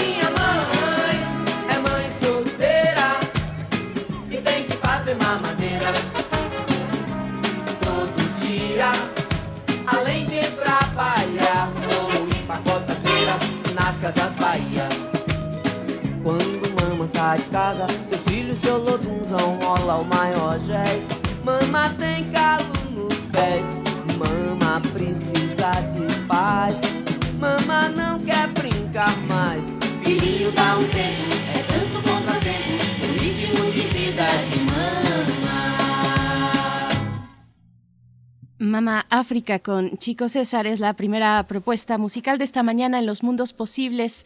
Estamos conversando con el doctor Alberto Betancourt sobre las comunidades epistémicas, distintos ejemplos que vas eh, recorriendo mm, en nuestra región y que, y que son además muy, muy emocionantes porque son conocimientos o comunidades que entretejen saberes y conocimientos de una gran sensibilidad, de, de entendimiento, de aprendizaje, de también una posibilidad y una capacidad de compartir. Eh, doctor Alberto Betancourt, te seguimos escuchando. Muchas gracias, Berenice. Sí, coincido contigo completamente. Creo que esa es la palabra, es emocionante. En cierto sentido, se pone chinita la piel cuando uno habla de estas experiencias de culturas, de conocimiento, de comunidades que están saliendo de la clandestinidad y que pues están, como documenta el libro profusamente, en Brasil, en Colombia, en los Andes, en, en Perú, en Bolivia, en Ecuador, eh, desde luego en México, en Guatemala, en muchos lugares de nuestro continente, pues eh, han resistido, están vivos y ahora están pues realizando una gran cantidad de experimentos, de experimentos en el sentido de probar cómo se puede producir eh, alimentos de una manera más sustentable, cómo se puede eh, cómo se pueden implantar mecanismos de educación ambiental que sean más placenteros, que establezcan estas relaciones emotivas con las plantas, con los animales, con el agua. Y bueno, no sé, por ejemplo, el libro que estamos mencionando eh, sobre etnociencias, pues habla, por ejemplo, de la transición del paradigma de la destrucción de la Amazonía al paradigma de la regeneración en el que se concibe a la selva de la Amazonía, ese es el capítulo 4 del libro, por ejemplo, ¿no? Donde se concibe como la selva de la Amazonía brasileña es una gran creación colectiva construida a lo largo de muchas generaciones en la Terra Preta, los indios, donde el suelo negro rico de biochar, en lugar de producir un modelo extractivista destructivo, promovió un suelo de alta productividad. Y aquí el libro habla de algo así que a mí me dejó, eh, bueno, pues con una gran satisfacción por la manera en la que el lenguaje académico puede ablandar su corazón, volverse más sensible, eh, desarrollar su propia sensibilidad. El texto habla del potencial ontológico biocultural de ese gran sujeto colectivo integrado por pueblos originarios, indígenas, campesinos, afrodescendientes, artesanos, pescadores. Después vienen una serie de términos, algunos los identifico, otros no. Si algunos de nuestros amigos del auditorio nos hicieran favor de ayudarnos, ayudarnos son serengueiros, castañeiros, quilombolas, basanteiros, cantingueiros, gersaciros, paisinas. Eh, es toda una, una comunidad barroca que además de conservar el Amazonas, de co-crearlo, de producir de manera sustentable en él, pues eh, también produce conocimientos, produce una estética. Eh, el día de ayer que estábamos en la presentación del libro, eh, mi amiga Ida Castilleja hablaba de, por ejemplo, eh, la pues importancia que tiene el hecho de del desarrollo del gusto, ¿no? Del desarrollo de una estética, una estética que te haga apreciar la tierra. Entonces, pues yo yo recomiendo ampliamente el libro, tanto desde el punto de vista académico, la documentación del surgimiento de las etnociencias en América Latina. Eh, el libro, eso sí, habla también de algunos peligros.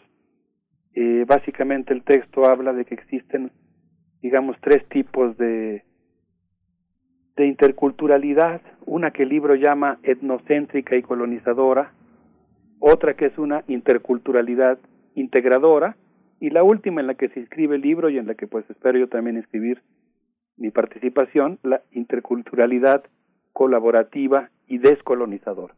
Entonces, pues, pues es un libro que realmente yo eh, recomiendo ampliamente y que creo que da para, para muchas pláticas alrededor de una fogata como las que se hacen en Cherán para discutir sobre nuestros temas colectivos y cómo queremos embellecer nuestra vida. Pues como siempre, un, un placer eh, escucharte, doctor Alberto Betancourt. Nos, nos vamos a despedir con algo de música. No sé si quieras eh, compartir algún tipo de cierre o nos vamos directo con la música, porque es una música, bueno, es una canción que, que me emociona mucho y más que la canción, la intérprete que es Petrona Martínez de la costa caribe col colombiana, que a sus 81 años, pues sigue colaborando con proyectos musicales nuevos. Es una voz, una mujer de una voz muy potente, muy, muy brillante y cálida, una voz abierta. Así es que me parece maravilloso cerrar con Petrona Martínez. Me parece muy bien. Quisiera solamente dar una buena noticia. Creo que después se meritará que nos ocupemos más ampliamente del tema, pero el día de ayer la Cámara de Diputados de México aprobó por, 40, por 446 votos a favor y cero en contra la inclusión en la Ley General de Equilibrio Ecológico y Protección al Medio Ambiente los conceptos de agroecología, agroecosistemas, conocimiento tradicional, patrimonio biocultural y prácticas agroecológicas. Después de tantos años de clandestinidad, me parece que es muy importante que el Estado mexicano adquiera la responsabilidad de cuidar eso que forma parte del patrimonio de todos los mexicanos y por lo tanto creo que podemos celebrar, como bien dices, Berenice escuchando a la gran Petrona Martínez con esto que se llama la vida vale la pena.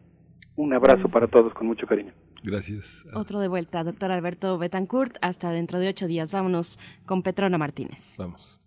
Palenquito, yo vi la vida en un hoyo. Me dediqué con mis hijos a sacar arena del arroyo. Oye, niñales, la vida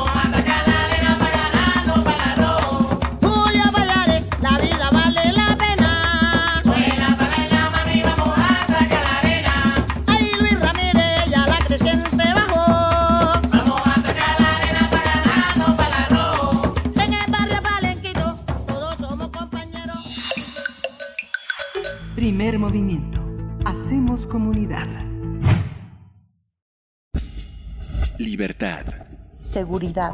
Salud. Identidad. Alimentación. Libre desarrollo de la personalidad. Educación. Pensar nuestros derechos humanos. Ya está en la línea con nosotros, eh, como cada 15 días, eh, Alicia Vargas Ayala. La, eh, Alicia Vargas Ayala, el tema de hoy es la, infancia cuenta. Es el reporte anual de la Redim que año con año ha realizado y que año tras año nos sorprende positiva y, y también con mucho dolor los datos que reporta. Bienvenida, Alicia Vargas Ayala. Aquí estamos, Berenice Camacho y Miguel Ángel Quemain, escuchándote. ¿Cómo están? Buenos días, Miguel Ángel. Buenos días, Berenice. Un gusto saludarles.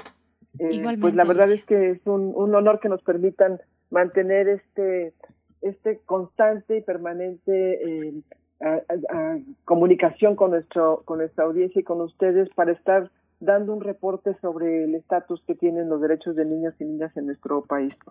Y bueno, pues en esta ocasión tuvimos esta semana la presentación de nuestro eh, documento anual, nuestro libro anual de datos que se llama La Infancia Cuenta, con la, este, la verdad es que con la maravillosa y, y, renovada experiencia de que es nuestro primer documento de Infancia Cuenta elaborado por y para los niños.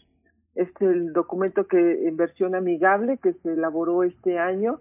Eh, vamos a presentar eh, próximamente nuestra versión, digamos, para adultos, que es la que por los últimos 15 años hemos venido presentando, pero que en esta ocasión el documento tiene particularidades muy interesantes y muy bonitas y la verdad es que muy reveladoras, porque cada uno de los temas, cada uno de los 52 indicadores que se revisan en este documento fue analizado y fue eh, discutido en, a través de diferentes dinámicas de participación por 35 niños y niñas de diferentes estados de la República de manera virtual, que es ahora nuestro mejor este eh, mecanismo de comunicación y acercamiento.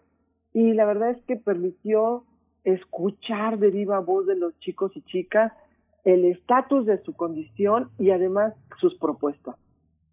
Eh, quisiera, perdón, quisiera mencionar que la infancia cuenta es una fotografía de la situación está, re, está revelada esta fotografía a través de datos oficiales, de, como decíamos, 52 indicadores que son reportados por eh, estadística oficial, reportes de la Secretaría de Salud, de la Secretaría de Educación Pública, del INEGI, de las diversas encuestas, todos son datos oficiales, pero la virtud es que son, digamos, observados y transversalizados por una reflexión desde el enfoque de derechos.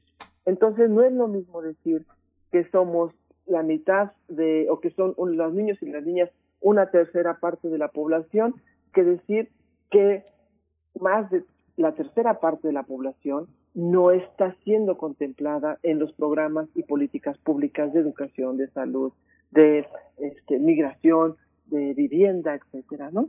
Porque entonces vemos a niños y niñas que tienen esta cualidad de ser sujetos, portavoces de su propio derecho. Y en ese sentido, este año, la infancia cuenta, eh, está dedicado o, tiene una particularidad de énfasis en los problemas de migración, ya que reportamos eh, cada año un artículo dentro del propio documento que da cuenta de cómo ha sido el transcurso, cuál ha sido el tema que en el transcurso del año ha sido más este, preponderante y que además eh, de manera mediática o de manera estadística y por la propia voz de los niños ha sido el más consistente y más eh, que más les afecta. Perdón, así que este año, dedicado de finales de 2019 a lo que va de este año, aun cuando la pandemia ha sido seguramente el tema que se va a develar en el próximo Infancia Cuenta, particularmente el tema de la migración fue un tema sumamente doloroso. Y podríamos hablar de que siete de cada diez personas que migran habían reportado que habían vivido alguna violación a sus derechos durante el cruce o durante su recorrido por el, territorio que migraron. Eh, el haber sido detenidos alrededor de 474 mil niños y niñas junto con sus familias y que fueron separados y que además 76 mil niños y niñas fueron detenidos y que iban sin compañía de un adulto. Eh, la verdad es que es una cifra espeluznante cuando identificamos que más de 12 mil niños fueron atendidos por la Oficina de Rehaciamiento de Refugiados en los Estados Unidos, de los cuales había niños entre los 0 y 5 años, había un 8% entre 13 y 17 años y había un porcentaje muy importante, uno de cada 10 niños, se encontraba entre los 12 y los 16 años. Eh, la verdad es que cuando identificamos las regiones, niños de, de, qué lugares vienen, vemos que casi la mitad de la población de niños y niñas vienen de Guatemala, dos de cada diez vienen de Honduras y uno de cada diez de El Salvador. Pero como están en nuestro país, son responsabilidad de nuestro gobierno atenderlos. Y eso es en lo que estamos fallando porque no tenemos un mecanismo vinculado desde el sistema de protección con las autoridades migratorias. En el tema de salud, para este periodo, básicamente hablamos que 22 de cada 100 niños y niñas entre 9 y 11 años y 36 niños y niñas de 12 a 17 años consideran que en México sus derechos no se respetan y que particularmente en lo que tiene que ver con la eh, educación, los niños y las niñas abandonan el 15% la, la escolarización media superior. El 5% abandona la secundaria y dejan de ir, de cada 100 niños y niños que van a la escuela, dejan de ir un, cinco personas a la secundaria y dejan de ir 10 personas a la primaria o al preescolar.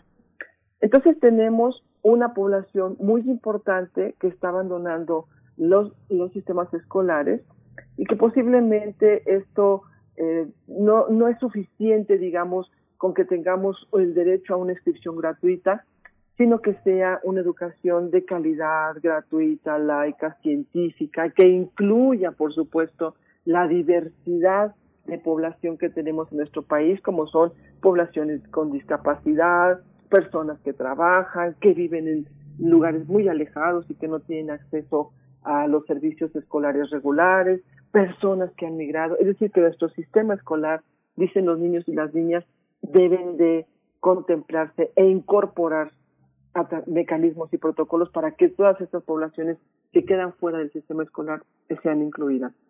En el tema de salud, los niños y las niñas reportan que en México, por cada 100 niños y niñas adolescentes, 15 no están afiliados en un sistema de salud.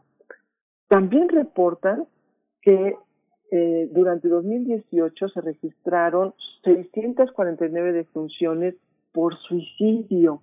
Es decir, que tenemos una problemática entre los niños de 10 a 17 años que poco se ha visibilizado y que es muy grave que esta población cada año vaya incrementando.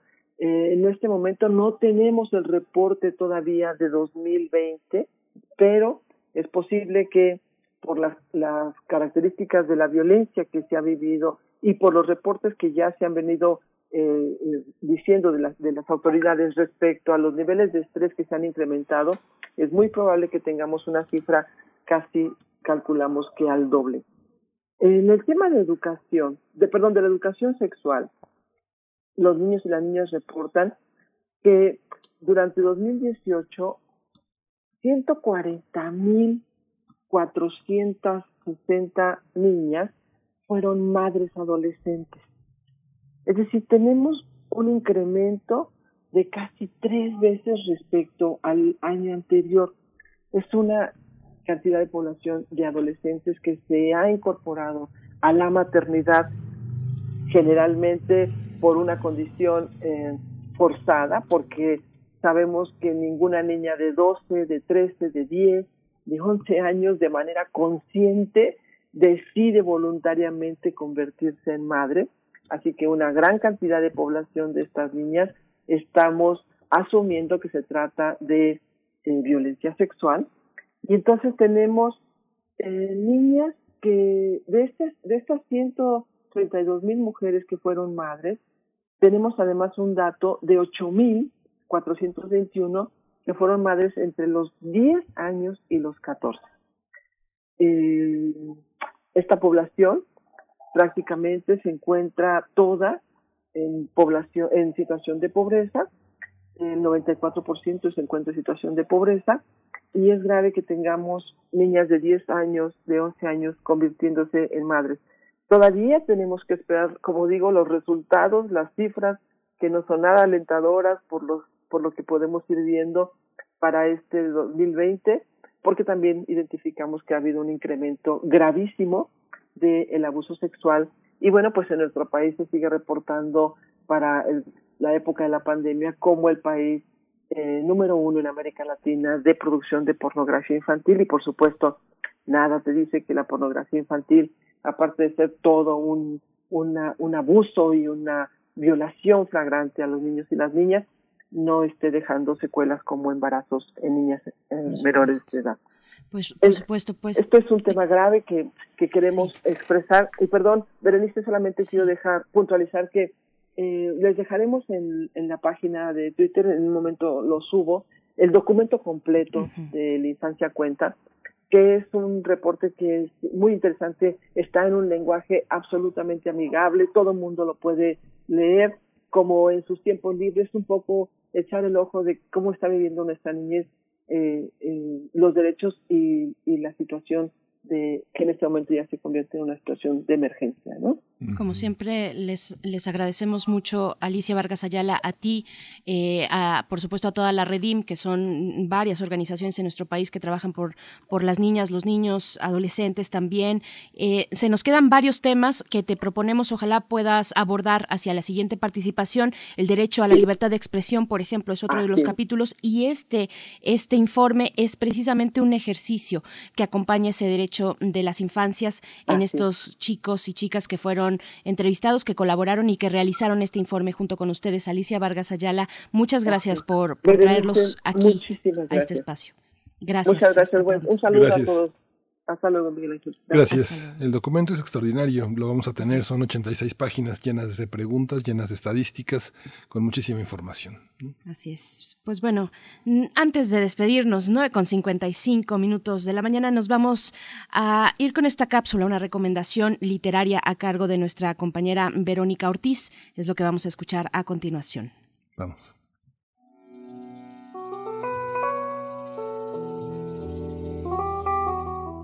Un saludo afectuoso a todos, todas los que hacen primer movimiento. Y les cuento que de la Feria Internacional del Libro de Guadalajara hay una mesa muy esperada, la de Juan Villoro, que presenta su libro de cuentos Examen Extraordinario. Quien lo acompaña será la periodista Carmen Aristegui. Esto es el viernes a las 20 horas y podrán seguirlos gracias a esta virtualidad obligada por la pandemia a través de las redes de la FIL, de la Feria Internacional del Libro de Guadalajara, y del Fondo de Cultura Económica. Les cuento que Villoro, invitado a publicar en el fondo, decidió entregar este libro de historias que van por el segundo encuentro con los lectores. Es una antología de 14 cuentos en la que podrán gozar de las técnicas, estrategias y motivos narrativos del autor, que nunca deja de sorprender por sus capacidades como observador, cronista, novelista y dramaturgo que se conjugan en cada historia, en cada cuento de examen extraordinario. Y para darles una probadita, me permito leerles el párrafo de inicio de Acapulco, ¿verdad? Su cara entró al restaurante, pero no su cuerpo. La frase es absurda, lo sé, y sin embargo define a un hombre que ha pasado la vida anunciando las tragedias del mundo mientras la cámara capta su hermosa nariz. Aristóteles Ritsos nació para tener rostro y nada más. Inicialmente publicada con Almadía, es ahora la colección popular del Fondo de Cultura Económica en coedición con la propia Almadía, la que nos permite leer o releer historias tan singulares como la del mariachi con problemas de identidad, romances masoquistas, pleitos entre escritores.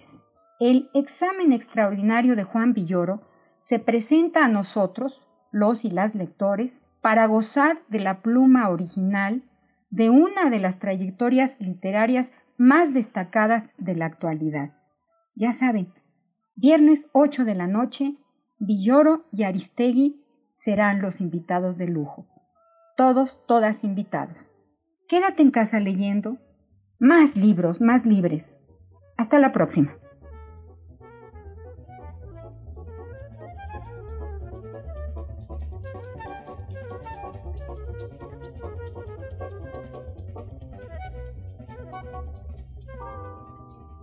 Muchas gracias a nuestra compañera, colega periodista, escritora también, Verónica Ortiz, que nos comparte estas cápsulas cada semana.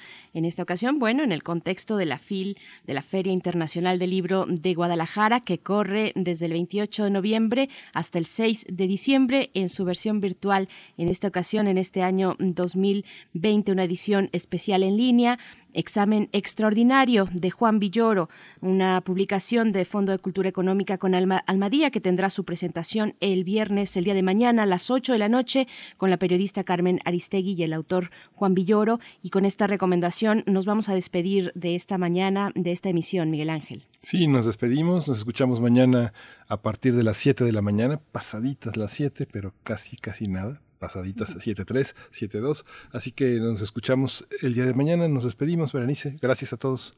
Gracias, gracias a todo el equipo, a ustedes por su escucha. Permanezcan aquí en Radio UNAM. Hasta el día de mañana nos volvemos a escuchar. Gracias, Miguel Ángel. Esto fue el primer movimiento. El mundo desde la universidad. Radio UNAM presentó Primer Movimiento. El mundo desde la universidad con Berenice Camacho y Miguel Ángel Quemain en la conducción, Frida Saldívar y Uriel Gámez, producción, Antonio Quijano y Patricia Zavala, noticias, Miriam Trejo y Rodrigo Mota, coordinadores de invitados, Tamara Quirós, redes sociales, Arturo González y Socorro Montes, operación técnica. Locución, Tessa Uribe y Juan Stack. Voluntariado, Isela Gama.